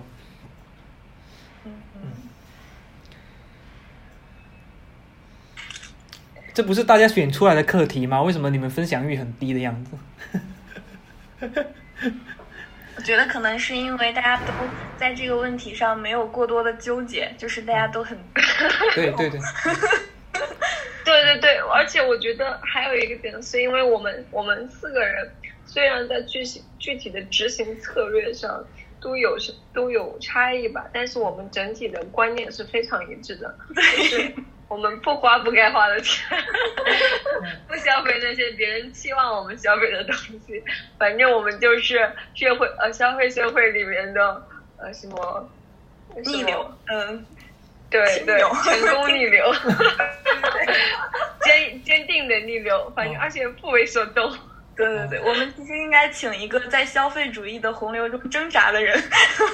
来来跟或者或者来说就是那个对，或者有些人他就轰轰烈烈的爱这个消费这个东西，他花很多钱买一个什么东西，他就觉得你难道觉得难道否能否认这个东西能带给我的快乐吗？对我觉得如果有个这样子的人，我们大家都觉得哇，好 好想辩论哦。然后我们大家都，我们大家都消费的性质很，就是有很自律感觉，所以所以所以直接所以所以没有什么太那个什么。所以，所以我可以来立一个吧，就假假设说我是一个，我是一个就是喜欢消费一些莫须有的品牌，然后自己给他那个那个品牌对我来说也并不一定带给我很好的体验，但是我自己就感觉很良好。那 如果是在一个辩论的场景里面，你们有有什么需要就是驳斥他的吗？就是我现在就是消费很快乐，你们觉得会有问题吗？你你会消费什么样的品牌？我我现在是是带入了这个角色是吗？嗯嗯，就比方说，我很喜欢买买买各种各样的名牌包包。哦，假设 好难想象啊，什么老师？没有没有就背着爱马仕的陈磊老师。对对，就是就是就是，其实我之前接触到，在有一次做一个就另外一个品牌的用户调研的时候，就这是他们来调研我们的时候，我接触到一个人，他是很喜欢消费各种名牌的东西，然后他他觉得他有一天终于能够通过自己亲手赚的钱去消费到这些东西，给他的生活带来非常不一样的感觉。然后呃，一方面他觉得这个可能是身份地位的象征，第二方面是这个是他亲手挣来的，他觉得可以带给他很大的快乐。呃，其中可能有潜藏着什么样的问题吗？如果我是这我是这个人，嗯，我觉得从个人层面上没有什么要讲讲的，我觉得开心就好了。但但是你如果 你如果把这个人换成就是我的我的亲人，或者说和我有嗯。密切关系的人，然后可能我会出于他的财务的具体的情况，嗯然后对他的消费行为给一些建议吧。嗯嗯，好好，那个那个罗马老师，我们现在带入这个场景啊，我现在是一个你很好的朋友，然后我因为消费这些东西之后，呃，可能我自自自己是赚到了钱，那是因为疯狂的要消费这些东西，去追新的东西，导致到我负债累累，然后再向你借钱，这个场景，你会怎么去追去星我还蛮赞同的，啊？什么？啊什么什么蛮赞说追星我倒啊？不不是不是不是追星，就是就是我一直在追一些新的潮流。嗯，就是负出的。对出的各种新的品牌，我都会去买。然后有一天我跟你借钱说，我我想要买一个新的 GUCCI 的包包，嗯，你你会跟我说什么？我会拒绝你啊。没有没有没有，就是就是就是就是切身的，你有什么东西可以给到他建议吗？因为因为我们都是非常 peace 的人，所以我们都不怎么会去干涉别人的选择，觉得说你快乐就好了。但 是对，但是你要我干涉别人的选择，真太难了。我我我我的人生哲学里面没有这一项。嗯嗯，那我现在是公开的向你们三个人借钱的话，就就这这这样子的话，你们会有什么话对我说吗？我的理由是我要买一个新的包包，这个包包真的是特别的好，而且而且买了它会让我感觉我的身份地位又跟之前一样。现在虽然我有点没钱，但是我一定可以回到经就自己的经济周转正常的时候，所以我现在要跟你们借钱。如果你跟我借钱的话，我会建议你变卖之前的嗯、其他包包，然后来买这个新的包包，就是你依然会感觉小良妹老师太聪明了，而且你还可以有更！多的空间来存放它。我们是注定产生不了一个辩论的产产品。我觉得，我我觉得，如果是我自己啊，我现在自己来来来劝劝劝我自己啊，我会我会我会我会告诉我自己说，小妹老师已经为了想产生辩论内容而疯了。没有没有没有，就是我如果是我的话，我会我会这样子想，就是因为那些品牌建构的东西，其实它跟现在呃网上舆论的声音一样，它是没有定性的，但是是飘来飘去的，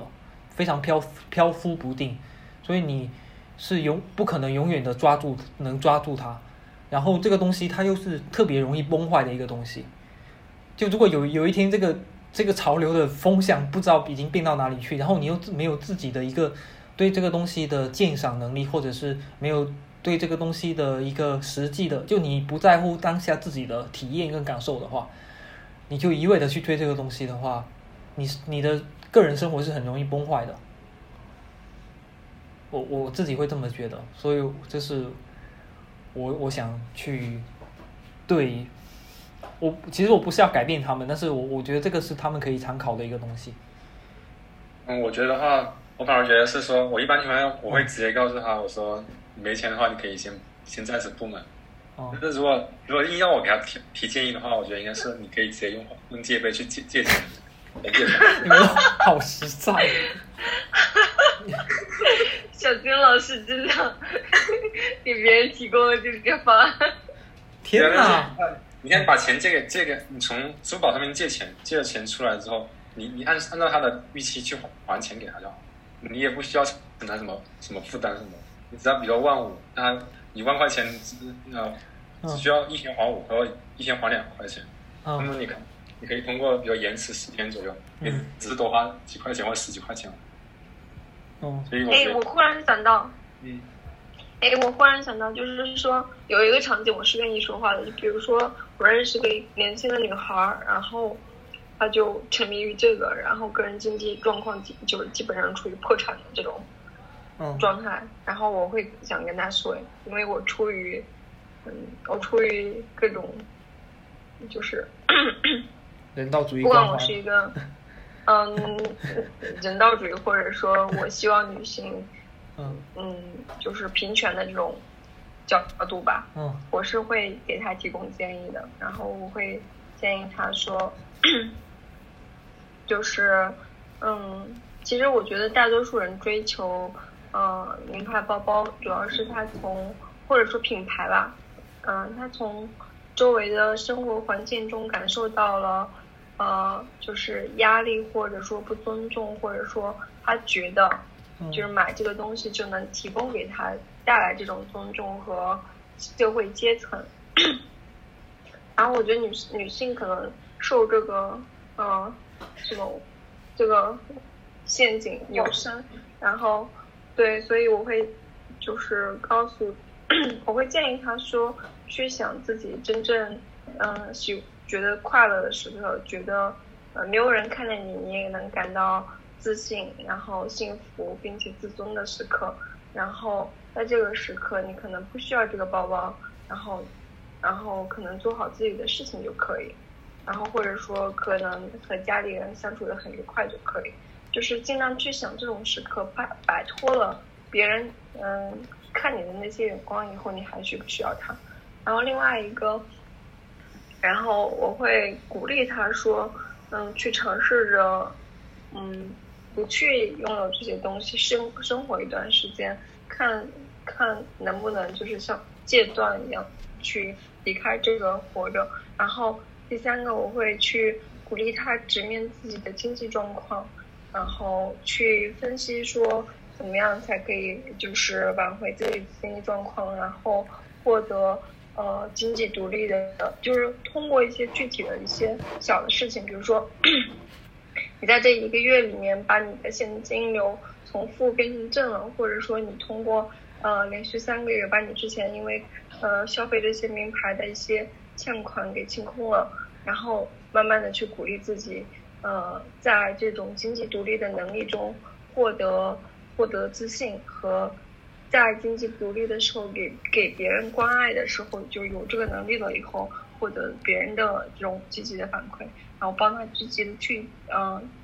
重建对个人经济生活的一个信心吧。然后我会就是希望女孩子会更重视这个角度的自我培育和，如果已经有了那种嗯行为的话，就嗯尽可能就是，如果是盲目的消费行为，我觉得是可可以慢慢的有一个嗯呃怎么说嗯转变吧。嗯，罗马老师，你可以就是像如果如果先让你戒咖啡的话，你会怎么戒？我戒咖啡吗？对，其实我戒咖啡很简单，就是别让我工作，我就可以戒咖啡。对，就是有时候感觉就有时候要自己去借借一些东西，其实挺难的。就是假如说真的不让我去买那些名贵的包包的话，那么他怎么对对，他他是要怎么样才能做一个可以让我去不要去去买这种就东西？是就是，如果你愿意，就是得给我正向的激励嘛。如果说说呃，我我要是连续一个星期不喝咖啡，我就可以得到一个什么样的正向的激励，或者说呃，我有一个非常对我非常重要的人，他就说你别喝咖啡了，你要是喝咖啡，我就怎么样怎么样。然后那我觉得，如果我要去做这个选择，并且决定去做的话，也没有什么不可以。罗蒙老师，你怎么讲的越来越来越政治不正确？没有为什么？没有没有，就是就是因为上次我们发出这个话题的时候，就是关于呃女性跟这个消费嗯消费主义的这个话题的时候，你你提到了一个点，就是说觉得呃女生女性应该更加学会去经济的生活。就是就是你你你提到这个点之后，我立马想到一个点，就是说，如果我是一个男性，然后以一个男性的视角来讲这句话，女性会不会排斥？就如果我觉得，我觉得他们会排斥你，那你说的是对的，就是因为我觉得，就是嗯嗯，我觉得相对来说，嗯，我不知道统计上有没有具体的数据，我觉得一线女性，嗯大多数女性，然后在非必需的呃，就生活物资资料上的消费绝对是高于男性的。然后这个这个其实怎么说呢？这个是一方面，它好像女性女性享受了一种很精致的生活方式；另一方面，其实它是一种它背后有一套社会建构，说呃嗯，你是女孩子啊，你就必须要这样子。然后它其实有这个嗯隐形的话语权利在的，对，它有隐形的话语权利在，它就是其实，在某些层面上，剥夺了女性选择不如此精致生活的权利。比如说，那嗯，我也像我也像男孩子一样，然后我每个月花很少的钱在呃，就是什么衣服呀、化妆呀，然后这些东西上面，就是只要是人都是可以这样生活的嘛。但是女性做这个选择是很难的，因为它默认的 default setting 不是说你一个月就花一百块钱基础的这种嗯洗漱的清洁的用品上面，不是这样子的。社会建构里面给你的话语是是你要嗯买衣服呀，买包包呀，然后买化妆品呀，然后买各种护理的呀，然后买各种养生的呀。它它它提供给你的话语的量和它预期你的那个那个阈值就完全不一样。所以女性在这个角度上，从消费社会上被诱导去，其实是我觉得在这个角度上是消费更多的。但事实上，同龄的男生和女生相比来说，女性的工资水平就是低的，而且就是即使我觉得在同一行业、同一职位，相对来说也是低的。我之前看过一个统计数据是百分之七十，所以，嗯，那你说一个女性她如果拿百分之七十的钱，她在某一个角度上，我觉得这个这个这个这个角度就是日常的这种刚才说到的衣服美容、衣服美妆，然后这种养生啊、保健啊这种消费上，就相当于四分之一的消费里面，你有整个男生这四分之一里面可能没有，你这四分之一就是满 quota 在消在消费的话，你手里面剩下的钱就会非常少。就是如果男生一个月手里面能剩下百分之五十的钱的话，女生手里面可能剩下百不到百分之十。那这个从我觉得，如果你把经济的这个货币兑换成它的可选择权，比如说呃一年之后，他们两个同样的男同年龄的男生和女生，他用的选择权是完全不一样的。因为如果你每个月挣百分之五十，你一年以后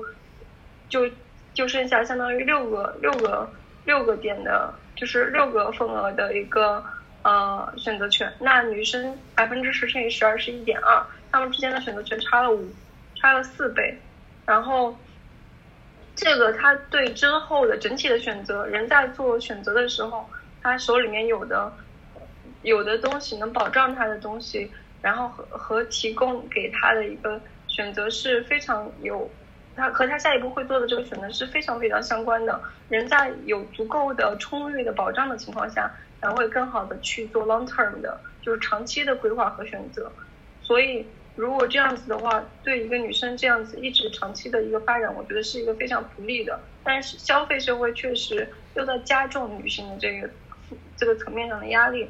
我觉得，就是我是很希望我我可以给，就是因为我是已经在工作的。女生嘛，然后我很希望给如果刚大学毕业或者说，嗯，刚入职场的女生这方面的就是语言的，就如果这个就话语空间里面没有这个语言，我希望释放出来这样子的一个语言，说，嗯，你可以不用那么多去消费这个角度的东西，你要为你更长远的一个，呃，更好的、更好的一个，呃，前面的一个，呃，发展做一个 prepare 做一个准备，这样，因为所有人都是一样的。就是所有人在面对机会的时候都是一样的，甚至你面临的机会，女性女性面临的机会的竞争还比男性更激烈一点。嗯，对。因为我也觉得是，就是首先要有自己的那个生活的独立生活的一个消费能力吧。所以，像你你这一套叙事，换一个角度讲，就是男性不用。那么，像女性，如果相对来讲说，不用像女性那么要去学会经济的生活，是吗？呃，不是，我是说在同等的理念的情况下，女性其实即使践行起来，我觉得她花钱的地方绝对是比男性多的。就有一个很简单的事情，就比如说你每个月来生理期这个消费，其实。在呃普通的呃，我之前看到英国是就是免这个税费的，因为像我们用的，就是呃比如说卫生棉条或者说其他的这种，它一个月其实也是有一定的消费的，就是呃对于这个的消费，对于我觉得在贫困线上的女性都是一个非常大的 concern，但这个它的税费是非常贵，它是按照是奢侈品的这个税费去收费的，男性不用这个东西吧？然后，那女性天生的就相当于多了一个消费的这个点，然后她又是被收了重税的，所以，所以你可以看到这个社会上并没有对女性有一个更好的，呃，就是 take care 这个部分，它它是它是公共社会的一个部分，但它没有 take care，然后女性自己在负担这个部分，并且，嗯，所以它在执行起来，女性。我觉得男生和女生刚毕业的大学生，他们两个拿到同，即使是拿到同样的工资，我假设完全一口拿到同样的工资，女生和男生按照一样的理念生活，那个女生她花的钱应该也是比男生多的，嗯，很容易比男生多，因为她就是有很多在美妆啊、服饰啊，还有呃个生理期啊这种具体的层面上要去 manage，这个东西不是说，不是说呃男男生男生不用。是因为社会建构对他没有那么高的要求，他他不会说说预期男生你你明天要化妆来上班，然后不会说预期说呃男生你一定要呃穿的很怎么样来上班，他没有这个预期，所以你没没有这个压力。但是女性我觉得在职场是会有的，嗯，尤其是刚刚入职场的。就是女大学生嘛，我觉得绝对是有的。那同样的一道社会建构，是不是也对男男性更多的去承担家庭的经济责任有一定的要求？对对，我觉得这个这个这个是是一模一样的。我觉得这个就是对平权来说特别不好的两个点，就是一开始他们把女性养成了，他们就是训诫女性成为没有很强的呃，就是独立经济能力的呃，却又很。能消费的一个角色，然后同时他把男性训诫成说你不能消费，你要挣，因为你之后要挣钱去买房子呀，然后就要要有这个钱嘛，对吧？然后他就相当于在不同的两个点上分别，呃，就 manipulate 控制男性和女性两个角色，然后那男性后面受到的那个训诫，其在这个监控里面受到那个训诫是更残酷的。因为他说，就好像说很多，在很多很现实的相相相亲市场上说啊，一个男性好像没有房子，好像就结不了婚一样，就是，这都是非常残酷的训诫的点。所以说，如果一个女性她有很好的经济能力，她一开始没有受到这个消费社会训诫的，然后一个男男一个女性这样，然后一个男性他也能就是在找到合适的伴侣之后，他们能。通过各自独立的经济能力很好的 share 之后的这个共同要进入的这个生活的一个基本的支出，我觉得这个是比较，就是最后平权希望的走入的一个比较好的一个点嘛，就是两方面的枷锁都可以在逐渐的过逐渐的这种进步中被解脱。嗯，对。我我我倒是觉得说，嗯。就是把这件事情，呃，去归到说女性更应该更经济的生活，就有这个更，其实就是相对相对来讲说男性可能在这一方面并不是像需要像你女性的那么注意，我倒觉得这个会有一点点在我这里会有一点点问题，哦，那我可以接受的。我觉得，我觉得我我说的这个更。我觉得我说这个更是相当于没有相对于男性，我说的是相当于原来的他自己现在的状况。哦，对对，女性现在自己的状况。但是我我我就是年轻年轻女性在现在自己的状况来说。我我我是觉得，你就就是对于一个女性来讲，就是比较 treasure 吧，就比较比较珍视自己的的的生活体验，就就够了。然后这一个，这一个要不要更经济的去生活，应该是是就是我转换一个视角来讲，就是更更应该去识破消费主义给他们的陷阱，因为很明显现在消费主义就是给女性的陷阱会更多，因为因为会诱导女性去购买一些有的没的那些东西，所以在抵御。诱惑跟抵御这方面的陷阱方面，呃，更容易遇到更多的坑，所以，所以更应该识破这个陷阱，我觉得是 OK 的。但更应该去经济的生活，我倒觉得不一定，因为男性也一样啊，男就是就是女性更比之前的自己更应该去经济的生活，那男性其实也是一样的。嗯，我觉得是一样的道理。就经济的生活怎么来怎么讲都是。一件政治正确的事情吧，就是就是这这样说出来，可能是都是比较 OK 的，只是说在抵御诱惑跟抵御一些一些奇奇怪怪的陷阱，女性要更注意一点，因为给他们设的陷阱本来也就比较多，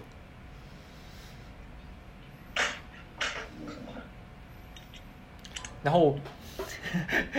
然后我们回到刚刚那个小新老师讲到那个戒断咖啡这件事情，我觉得也蛮蛮好聊的。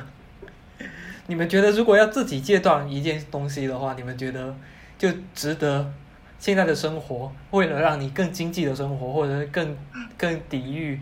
呃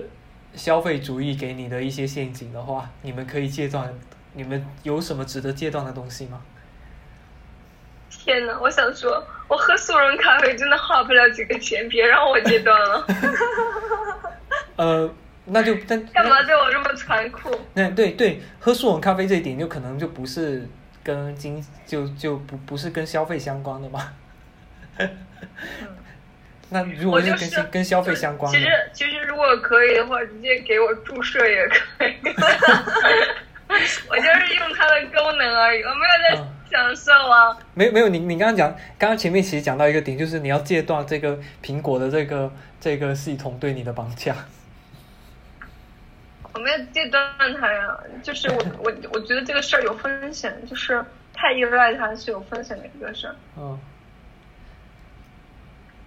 我喝咖啡也有风险，但这个风险和和成本来说，我愿意去承担的，因为我没有办法。好吧。那其其他的两位老师呢？你们觉得现在 现在自己在消费这方面有哪哪些做的不够好吗？需要去戒掉，或者是说减少依赖，或者说怎么样的一些东西要改变的东西？如果你们觉得可以分享的话，嗯，我个人的话倒是没有诶，我觉得我这个月我的信用卡的消费我估计很低很低，基本上没有花。天哪，要上一上一堂课是吗？要给大家讲一讲一下小金。老师，小小金老师主要是想炫耀他一个他在家里过得有多幸福。这个月真的是没花多少钱，真的。小呆老师呢？我好像也没有什么要戒断的，因为我好像没有对什么上瘾，就是除了吃作为爱好之外，我觉得这个爱好给我挺多快乐的，而且，嗯嗯，就是我觉得它已经是我生活的一部分了，好像也不需要戒断。你干嘛把吃吃了？那还要怎么活？天哪，那我们四个人都还还挺健康的，我也没有。对我们，我们我觉得，心里都很我觉得我们四个，我们四个人都是那种没有什么，就是意外的消费、消费或者说欲望的人，四个老派清教徒。我身边确实有那种，就是会需要通过消费来让自己快乐的人，比如说，就是他工作非常的辛苦，当他觉得撑不下去的时候，他就买一个包包，然后买了包包之后就觉得嗯快乐了，然后也可以有勇气去抵御接下来的暴风骤雨了，然后但是也没有到失控的地步，我就觉得嗯，也可以，因为毕竟就是作为整整体消费而言嘛，消费非必需品还是会增加社会财富的，因为你花出去的每一笔钱都是别人的工资嘛，所以就是就是我觉得在自由选择的一个市场上，嗯，大家去消费，然后只要不过度，只要不让自己就是经济情经济破产，其实也也 OK，嗯。但是确实，对于女性来说，就是真的太多陷阱了。我作为之前作为从业者，在其中就非常的不开心，就是因为很多东西真的是非常不必要的，你只是为了拥有五彩缤纷的快乐 而去买它，然后让自己失去了很多其他的选择权。那消哎，我我想问一下，就是大家会有那种纯粹因为我买了个什么东西而快乐的那种状态吗？就是不去交换它的，不去交换它的功能价值，就是我就是买了这个东西，我就很快乐。哦，我有，我在就是我在闲鱼上会买一些比较好玩的小道具，比如说我买了一个泰国产的卡卡西欧电子琴，只要五十块钱，然后我真的很开心，我用它有各种各样的音效，就是就是等于真是真的是一个小玩具，然后我用它录了一个视频，嗯，做伴奏。就纯粹的快乐，而且是闲鱼上买的哦，就不是不是全新的，是嗯是别人闲置的，而且它还是国内市场上买不到的，我觉得挺快乐的。那你还是用了它的功能啊？啊，我但是它这个功但但但小戴老师这里面强强调了有几个点，就是它是他是小戴老师慧眼识巨，发现的别人闲置的。就没有让他再闲置了嘛，而且是国内买不到的不好买的一个东西嘛，对吧？嗯、对，就是购物购物的成呃购物的那个购物成功的那种成就欲也是有的。对，就纯粹是一个嗯、呃，就是增添生活情趣的小玩具。我我想听小金老师答这一题，你有你有你有买过，也不是是买啦，就是完全是消费。消费了什么东西，然后那个东西呃并没有给你带来什么实际的意义，但是你就很快乐，就光光是消费这件事情你就很快乐的吗？嗯，吃的，吃的也是好哦，你这你是你是在他知道它好吃不好吃之前你就觉得快乐是吗？对啊对啊，就有因为平时真的是很少买说能长期存在的一些一些商品，一般买的最多的就是就是食品了。食品的话，一般比如我前段时间买了三瓶蜂蜜，然后我就挺快，但是我现在还没还没用完。嗯。我觉得好像游消费游戏也让我挺快乐的。我我不没不是说真的具体花钱，因为花的是时间。吃的东西还有用的东西都很少，很需求很少。嗯。但是我我希望，比如说我我希望买一台很好很好的那种台式机，可能可能，但是我现在还不想买，因为我觉得性价比还是不够，就也不是说就就感觉没有必要。但是我又希望说，如果有人还也也很好，但我觉得完全没必要去买，然后就就没什么买的了。我刚想说，就是光是下班的时候想到要带电脑回去了，回去可以玩一下游戏，我觉得就挺快乐的。但是具体没有什么功能。这这好像不是消费啊。啊，这这消费之外的乐趣。啊，这不是物质的消费是吧？哎，消费是你没有花钱嘛？哦。我觉得花就是你要花钱，花钱是一个。消费消消消费行为就是你要花钱嘛，支出支出货币嘛。花时间也算吧。嗯嗯，花时间不算，因为你没有进行交易。嗯。对，说起来的话，在网上的一些，就是就刚好我说到信息消费，就是，嗯，在网上的一些消费，就比如说你为一些，就你要进群或进一个消费的群，或者说要买一些付费的产品，当有时候还挺兴奋的。对啊。给给主播打钱啊！你们不会开心吗？不会。雷老师希望被打钱。我会我会心疼那个佣金，我会心疼那个给平台的佣金。你 你你们你们会不会给主播打钱啊？刷个火箭。我会给那个我喜欢的作者打赏。啊，我也会，我也会。对，我我我有时候我我有时候也没有看他发了什么，我就是单纯喜欢他，然后有本到下面打个钱，众筹半天。嗯，就是我我我是那种我是那种觉得，哎呀，这个世界有你真的是太好了，就是那种我想让他感觉到这一点。嗯，是，我觉得关注很多博主也是也是因为就是很累了之后想到有他在，你就会很开心。然后就想要他好好的。对。我想到之前那个那个 Buy Coffee，就是那个 Buy Coffee 那个那个那个一就是一档播客嘛，然后他的那个那个那个那个播主应该是一个教授之类的吧，然后他反正他是在在大学里面呃就在大学里面任职吧，然后他。他自己是很喜欢咖啡的，然后他他的那个网站上面就是有一个有一个就是也是打赏了，但是他的打赏的形式是 buy buy me a coffee，就是我觉得挺好的，就是就是就是嗯对对。对。一杯咖啡的钱，就是他把那个钱具象化了，对对对，一杯咖啡，对，然后我就会就就会你你给他买了吗？我忘记我买了没有，但是当当时我就觉得说，嗯，挺值得的，因为那那段时间我听他的那个播客听的挺多的，然后我觉得每天通勤听他前面那个，因为他在他在那个播客的前奏会有一个三二一，然后就开始讲，开始讲他的那那一期节目，然后我我我会觉得那个至少那个声音，包括后面他讲的内容，就有时候他讲的内容不是我特别感兴趣的，但是那段时间听他的那个节目，我觉得也挺。呃，也挺有收获的，所以我很想，就是，呃，很想请他喝一杯咖啡，但是我又没有办法具体的在在他面前请他喝一杯咖啡，那就远程请他喝一杯咖啡，我觉得挺好。但是后面有没有打钱忘记了。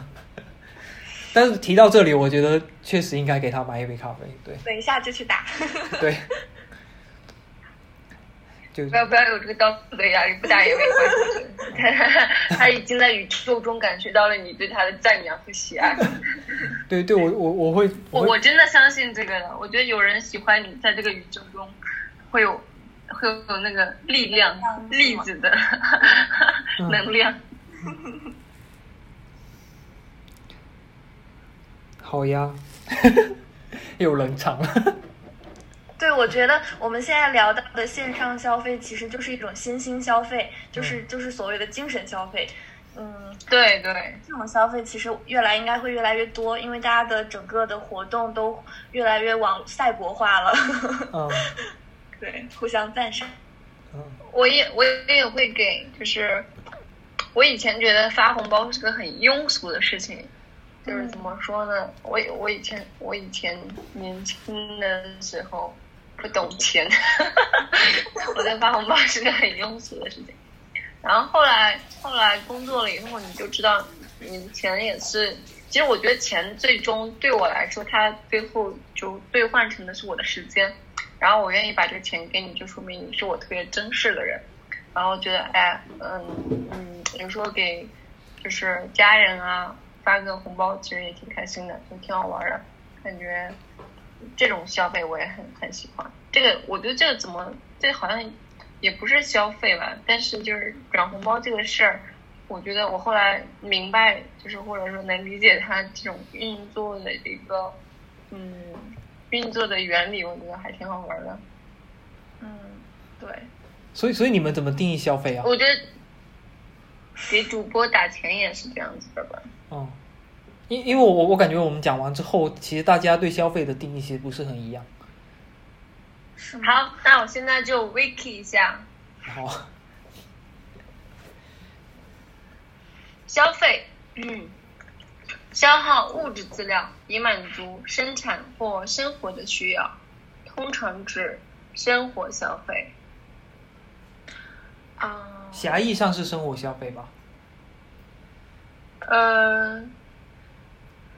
是人类社会特有，指人类通过货币购买有形或无形的商品或服务，并从中得到个人欲望满足。我觉得这个就比较合适，就比较完整吧。就是首先是人，交易主体是人，然后方式是货币购买，然后购买对象是有形或无形的商品或服务，然后目的是从中得到得到个人欲望满足。那追星因为我们前面大家，嗯我们前面大家没有任何在讨论的那点，就是因为我们的欲望都非常相似，没有什么出格的欲望。那追追星是一种消费吗？如果说你追星的时候并没有花到钱，并没有花到钱，是不花钱叫白嫖。花钱你就是。刚才说，对，整天就会这样说，你这个白嫖粉。对，呃，如你果哥哥做了些什么？你的白嫖粉。丝有的只有我们了。对，那那那那，所以如果说说一个人他只是只是白嫖而已，他他就并没有说具体的花钱，他只是在粉丝群里不不停的按的不停的捍卫他，这也不算一种消费是吗？不算，他是数据粉吧？可以是。对，他是可以去打榜啊，转发。对，好吧，就是一定要货币购买。哦哦，对，其实明星就是一种商品，他们的人设就是创造出来愉悦大家的。哦，我我我自己的定义，我我对消费理解的可能，呃，就是跟没跟货币没有太大的关系，就是就是就我通过表达我的认可，或者通过消耗我的时间这一类的，我都会把它认为是一种消费行为。就像你说，你说你在消费某个话，就是比方说现在有一个话题特别火嘛，然后你就通过一直在这个话题里面，呃，不断的去表明自己的立场啊，或者怎么样，然后有人就就会说你在消费这个话题嘛。嗯，对，这这这个这个，我我的理解里面有这么一层。我感觉消费这个话题一般，哦，也是通过某一个热门话题来给自己引流。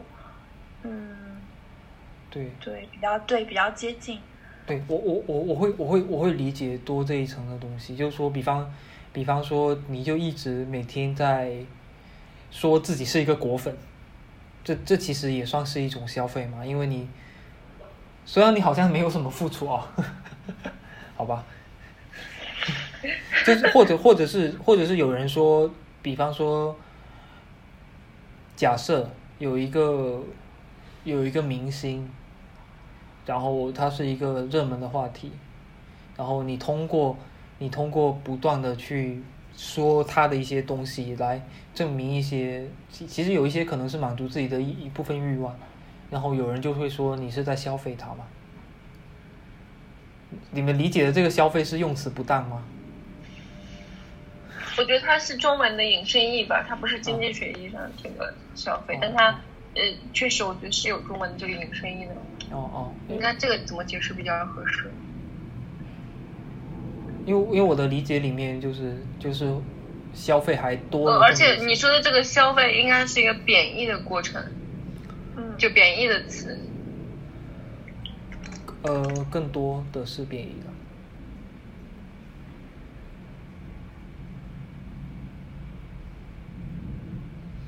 所以你们刚刚讨论的话题完全没有这个。这个含义上的是吗？对，我们刚讨论。对，我我应该是没有，我我我应该完全说的是就是经济学意义上的这个消费。哦。那我觉得，我觉得消费主义，就如果说消费主义对人的绑架中间，我觉得有这么一层，就是呃。你不断的通过去消费某个东西，就可能是不断的阐明自己对这个东西的立场啊，或者怎么样，然后以此来获得某一些东西。那这个，这可能也是一种，比方说你一直在阐明说自己对某个品牌的认可，然后通过这样子来，来把那个品牌身上的标签，呃，转嫁到你自己的身上。我觉得这。我觉得这可能也算是一种消费吧。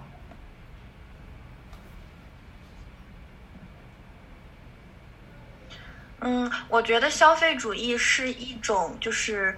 嗯，把消费本身看作是，呃，就是各种东西的动力，或者是它的价值观，就是以社会上的品牌的呃。高下来作为自己的价值体系，应该是一种这样的主义。哦，嗯，就是它，它算是，嗯，就是其实是是拜物质的主义吧，消费主义。什什么物质？拜拜拜物，或者是拜金，就是通过对物的，通过对某个东西的占有来体现他的身份地位。哦，嗯，所以这种在你们的字典里面，大部分是贬义的意思，是吧？嗯，我觉得是中性的消费主义，因为。就是对于我们四个来说，其实我们就是那种没有欲望，而且不会不以这种就是呃客观就是社会上的那种消费的价值体系来衡量自己的人。但是对于呃有一些人来说，呃特别是对于某一些行业或者场合来说，它是一种社交礼仪。就像比如说英国皇室。他好像不得不拥有一套这样子的体系来，呃，维持所谓皇室的体面。如果他们就是穿不知名的衣服，嗯，你好像会觉得哪里不对，嗯。但是我就是小丹，嗯，我觉得这个也，你先说，你先说，说完了以后我可以补充一下你说的。嗯嗯，还有就是消费主义。嗯，就是我我其实还之前有了解过一个观点，就是嗯，其实我们当代的自由，就是消费是我们自由的体现，就是因为我们有非常丰富的商品可以去随意挑选，然后比如说呃，就是比如说在同同类产品情况下，有一些品牌他们是用环保的方式生产，有一些品牌他们用相对不环保的方式生产。那么我去选择那些更环保的品牌，其实就是为了我想要的世界投票嘛。然后，但是这种其实也是一种价值体系的衡量。然后在这种消费主义之下，我觉得，嗯，就是就是我们对它的，就是我们就需要对它进行一些思考和辨别。所以，就是我我我心目中的消费主义就是比较中性，它就是代表了我对于呃我钱是怎么花的的种种的思考，种种的。评判，嗯，罗马老师，你的补充是？我刚才我刚才想要补充的点，其实我会在想它的那个原始的驱动力在哪里。刚才小呆说这个，我忽然想到了，就是它可能是一种，嗯，就是因为英国皇室它不是消费品牌的，它就是他穿那个衣服，他不是买他不是买了某个品牌，他是直接。购买了那个劳动力，他是他们有指定的那些裁缝呀，就为他们服务的人群嘛。嗯。然后他们原先通过这一套，这个中其实中国也有，就是通过礼这一套，就是礼乐这一套，它构建起来了封建的那个秩序嘛，就是它的等级秩序。但是，呃，后来进入现代生活以后，其实消费消费主义能够从外面上让你让你。打破这个那个外面的，就是至少显性的这个外面的这一层的这个秩序，它是好像被打破了。以前以前只有比如说英国皇室流行，呃，英国皇室的裁缝能做出来那个那样子的礼服，或者说那样子的连衣裙。然后现在自由市场上，然后只要中产阶级有钱，就商人阶层有钱，他也可以买到这个，然后他就去买这些东西。然后，王室的王妃。买的那个大牌包和某一个，呃，就是呃那种手工制品厂厂主的女儿，或者说呃家里人，我为什么一下子想到女的买大牌包？对吧？你看我自己都好好那个什么，就是他的儿子买了个大牌包，他们背的是大牌包是一样的，就是通过这个来打破了这种阶级上阶层上的这个认知，这个是我觉得。也是当时的历史发展的时候，这个呃这个这种行为，然后成为一个大的一个社会和社会行为和社会经社会经济行为以及它的一个就是思潮，就是思想思想影响的一个驱动力吧。我忽然想到是这个，就是以前你是老爷，我是平民，现在我们两个穿一样的东西，看起来一模一样。对，其实是近代之后的一种。自由，就是对，他就在跨越阶层的时候创造了这个东西。对，嗯，其实，嗯，不仅是女性，其实，嗯，对于男性的那个消费主义陷阱，它只是没有女性那么广泛，但是在中产及以上的那个品牌，他们比如说名贵的手表啊、车呀，还有，呃，可能。就是或者说房子吧，就是社会赋予的，就是这些东西，对这些东西的欲望就非常强烈，然后他们也会有自己忽然体系价值体系，对对。而且我忽然在想说，我们四个都还没有什么消费欲望，很可能是因为我们就根本没有就超越阶层的去接触一些人，没有感受到那种那种 pressure 那种社交场合下面的压力，因为我觉得社交场合下面的压力有时候还挺。挺能改变一个人的，就是他会变得很非理性吧。对对，就是因为关乎到别人怎么看你，就是比如说我们是我们是主席的翻译，那你肯定要 肯定要穿的足够好。唉，对呀，可能因为我们我们几个人，一个是没有那种非常嗯跨阶层的。一个社交场合，然后工作工作也比较随意，工作场合里也更随意，所以就没有那种强的那种。就像我想告诫一个年轻女生，我说你别买东西了，然后一看她，哇，她在人民大会堂里面开会，然后要做那种，或者说出席那种五星级酒店，然后要参加会议什么的，我也不好意思劝人家说你别买化妆品了，是吧？痛苦的社交礼仪。对啊，他就是，他，他就是你在那个场景里面的一个门槛，而不是说他要去追求什么东西。哎，我也忽然想到一个问题，就是假如啊，就是问一个非常愉悦的问题，假如在座的各位通过投资获得了，嗯，就是就是比工资还要高很多的一笔钱，然后你们会用它来做什么？就是通过投资非常就是轻松的赚取，用钱生钱赚取了一大笔钱，你们会做什么？多少多少钱？多少钱？我立马开始想象。可能是呃几十到一百万这个区间，嗯，好像嗯。哦，那我小金，老师，请作答。那我会觉得还是先放这里吧，十万不够。因为我刚刚说那那那那那台电脑主机就才十万块钱，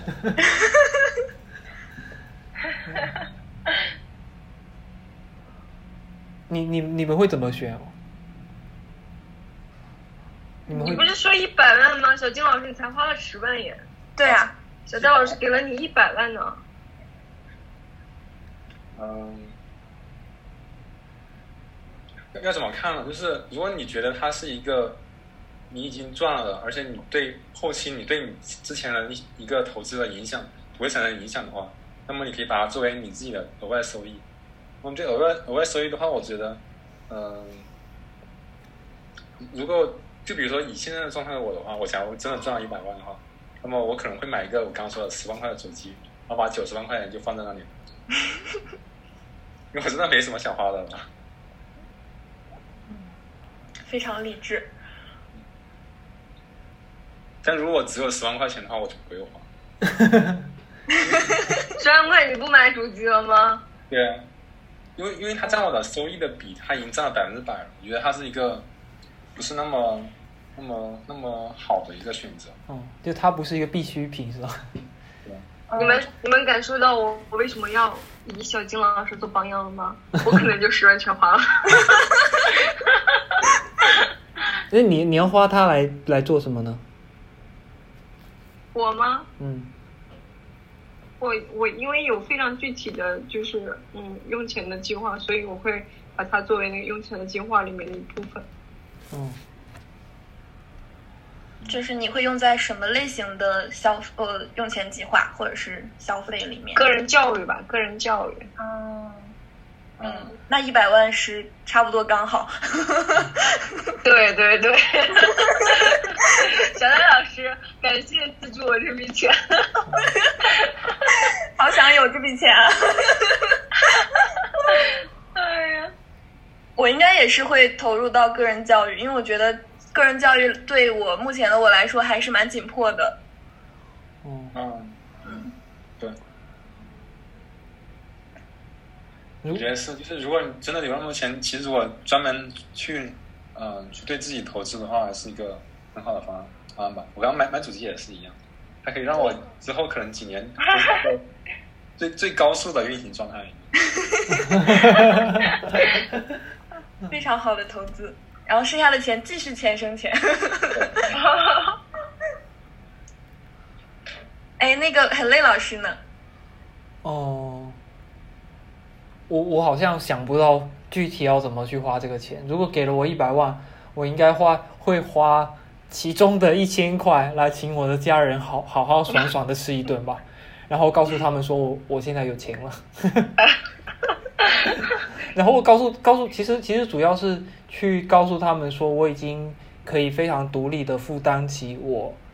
的生活，然后给他们的生活多一点保障。嗯，主要就这一个点，然后，然后其他的没有什么特别想要消费的，可能就是在就对别人好一点吧。自己的话好像，呃，生活方式不会有特别大的变化。哇，大家都好棒啊！我就是说我们真的没什么可讨论消费的，人人都是楷模。我我我自己倒是我们这一期，嗯我们这一期，我觉得发出去会拉，如果有正常人听的话，会很拉仇。恨。这这帮人也太装了吧，不太理解这帮人。我我其实我自己还是太装了吧。就就是你们你们刚刚说的那些，就是呃，就比较广义的消费主义，就通过去消费来确认、来明确自己的身份地位啊，或者这这方面的东西。我我身上还是有这方面的思想，虽然我没有表现出来啊，虽然我还没有就实质的去做，但是我觉得这个东西，呃，对我还是有影响的。所以我觉得我我还是还还是一个普通人，就还还是一个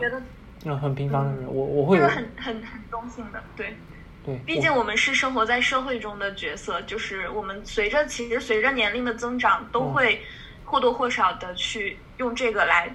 呃，来增加自己的消费。但是可能因为我们现在是非常理性的状态，嗯然后也也没有达到那种像嗯罗马老师说非常穷的状态。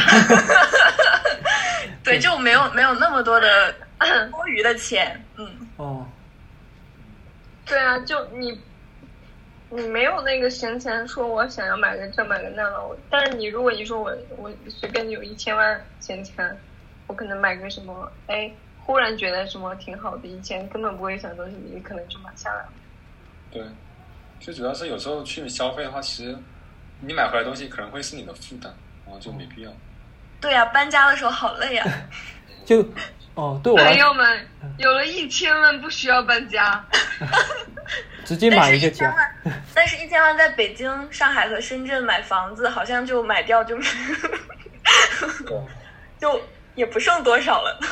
我我觉得，我觉我觉得，我突然想到一个点，就是对我来说，可以让我去做一些祛魅的事情吧。就我也觉得一个东西很新奇，我可能会想说试试看，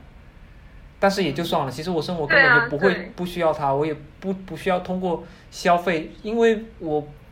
不太我不太相信说我可以通过消费一个什么特别贵的东西，然后就给我自己的生活带来什么质的变化。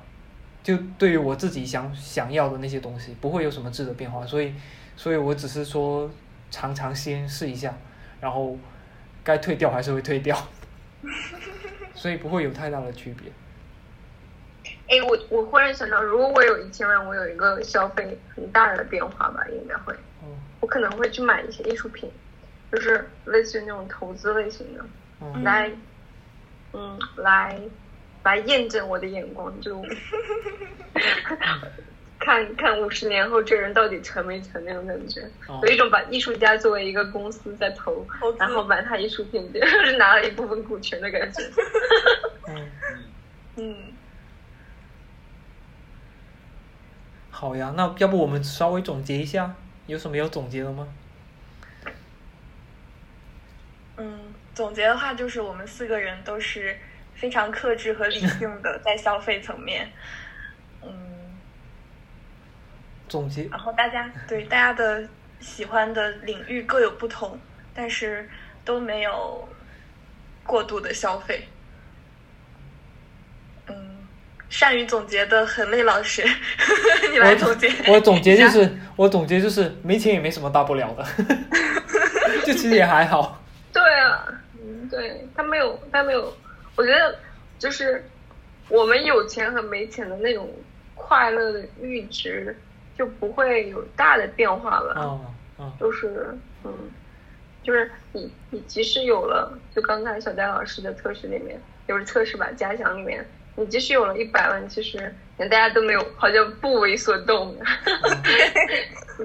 人生计划没有发生什么改变。嗯，是的，嗯，还是会，其实还是主要是循着自己生活的轨迹，还是会，对吧？对，所以其实我觉得我们可能大家都生活的环境还挺健康的，没有那种嗯特逼着你消费的那种场合。嗯，可能也是也是我们的生活虽然没有那么有钱，但是也没有那么窘迫，就没有没有什么东西可以立马的一棒子交易，立马就让我们的生活有什么质的变化，可以这样讲吗？嗯可以，我觉得我不可以。嗯，有什么要补充的吗？你你刚刚说的这个不可以。我觉得，嗯，就我觉得个人的生活看似普通的生活下面也有很很复杂的机制，然后这个机制后面就是，嗯，有很多有很多我们没有看到的风险，但这个不代表它不存在，就类似于像现在疫情的这样子的状况吧。嗯嗯，对，其实它，我如果这个疫情，如果这个疫情到今年六月，然后可能对我们的生活不会有什么影响。我觉得大家就以我们现在的这个状态的话，会安全度过。那如果到明年六月，那可能对所有人都会有很大的影响。维持现在的生活状态，可能是一个很很难的事情。嗯对，尤其是现在全世界范围都在那个什么都在爆发，然后其实很多供应链是已经断了的，很多大的公司像嗯像就是很多车的公司，还有还有索尼索尼好像都有被影响，就是其实呃而且那个 iPad Pro 它的那个蜂窝移动版现在还没有能够发行。就是我不知道是不是因为疫情的影响。立马打开了手机，看到那个索尼因为小戴老师老师的一句话，股价掉降了，然后他打电话过来投诉。好像，嗯，反正就是，其实已经影响已经开始了，然后不知道什么时候会波及到我们的生活。好呀，还有什么要总结的吗而且我们我们今天的节目就可以先到这里，好啊，对，其实后面都可以。接下来我们可以到讨论一些好，个比较那个啥的。那先跟大家说拜拜，扣的事情。拜拜。拜拜，拜拜，我们是没有消费欲望的消费人群，对不起了，消费社会。好。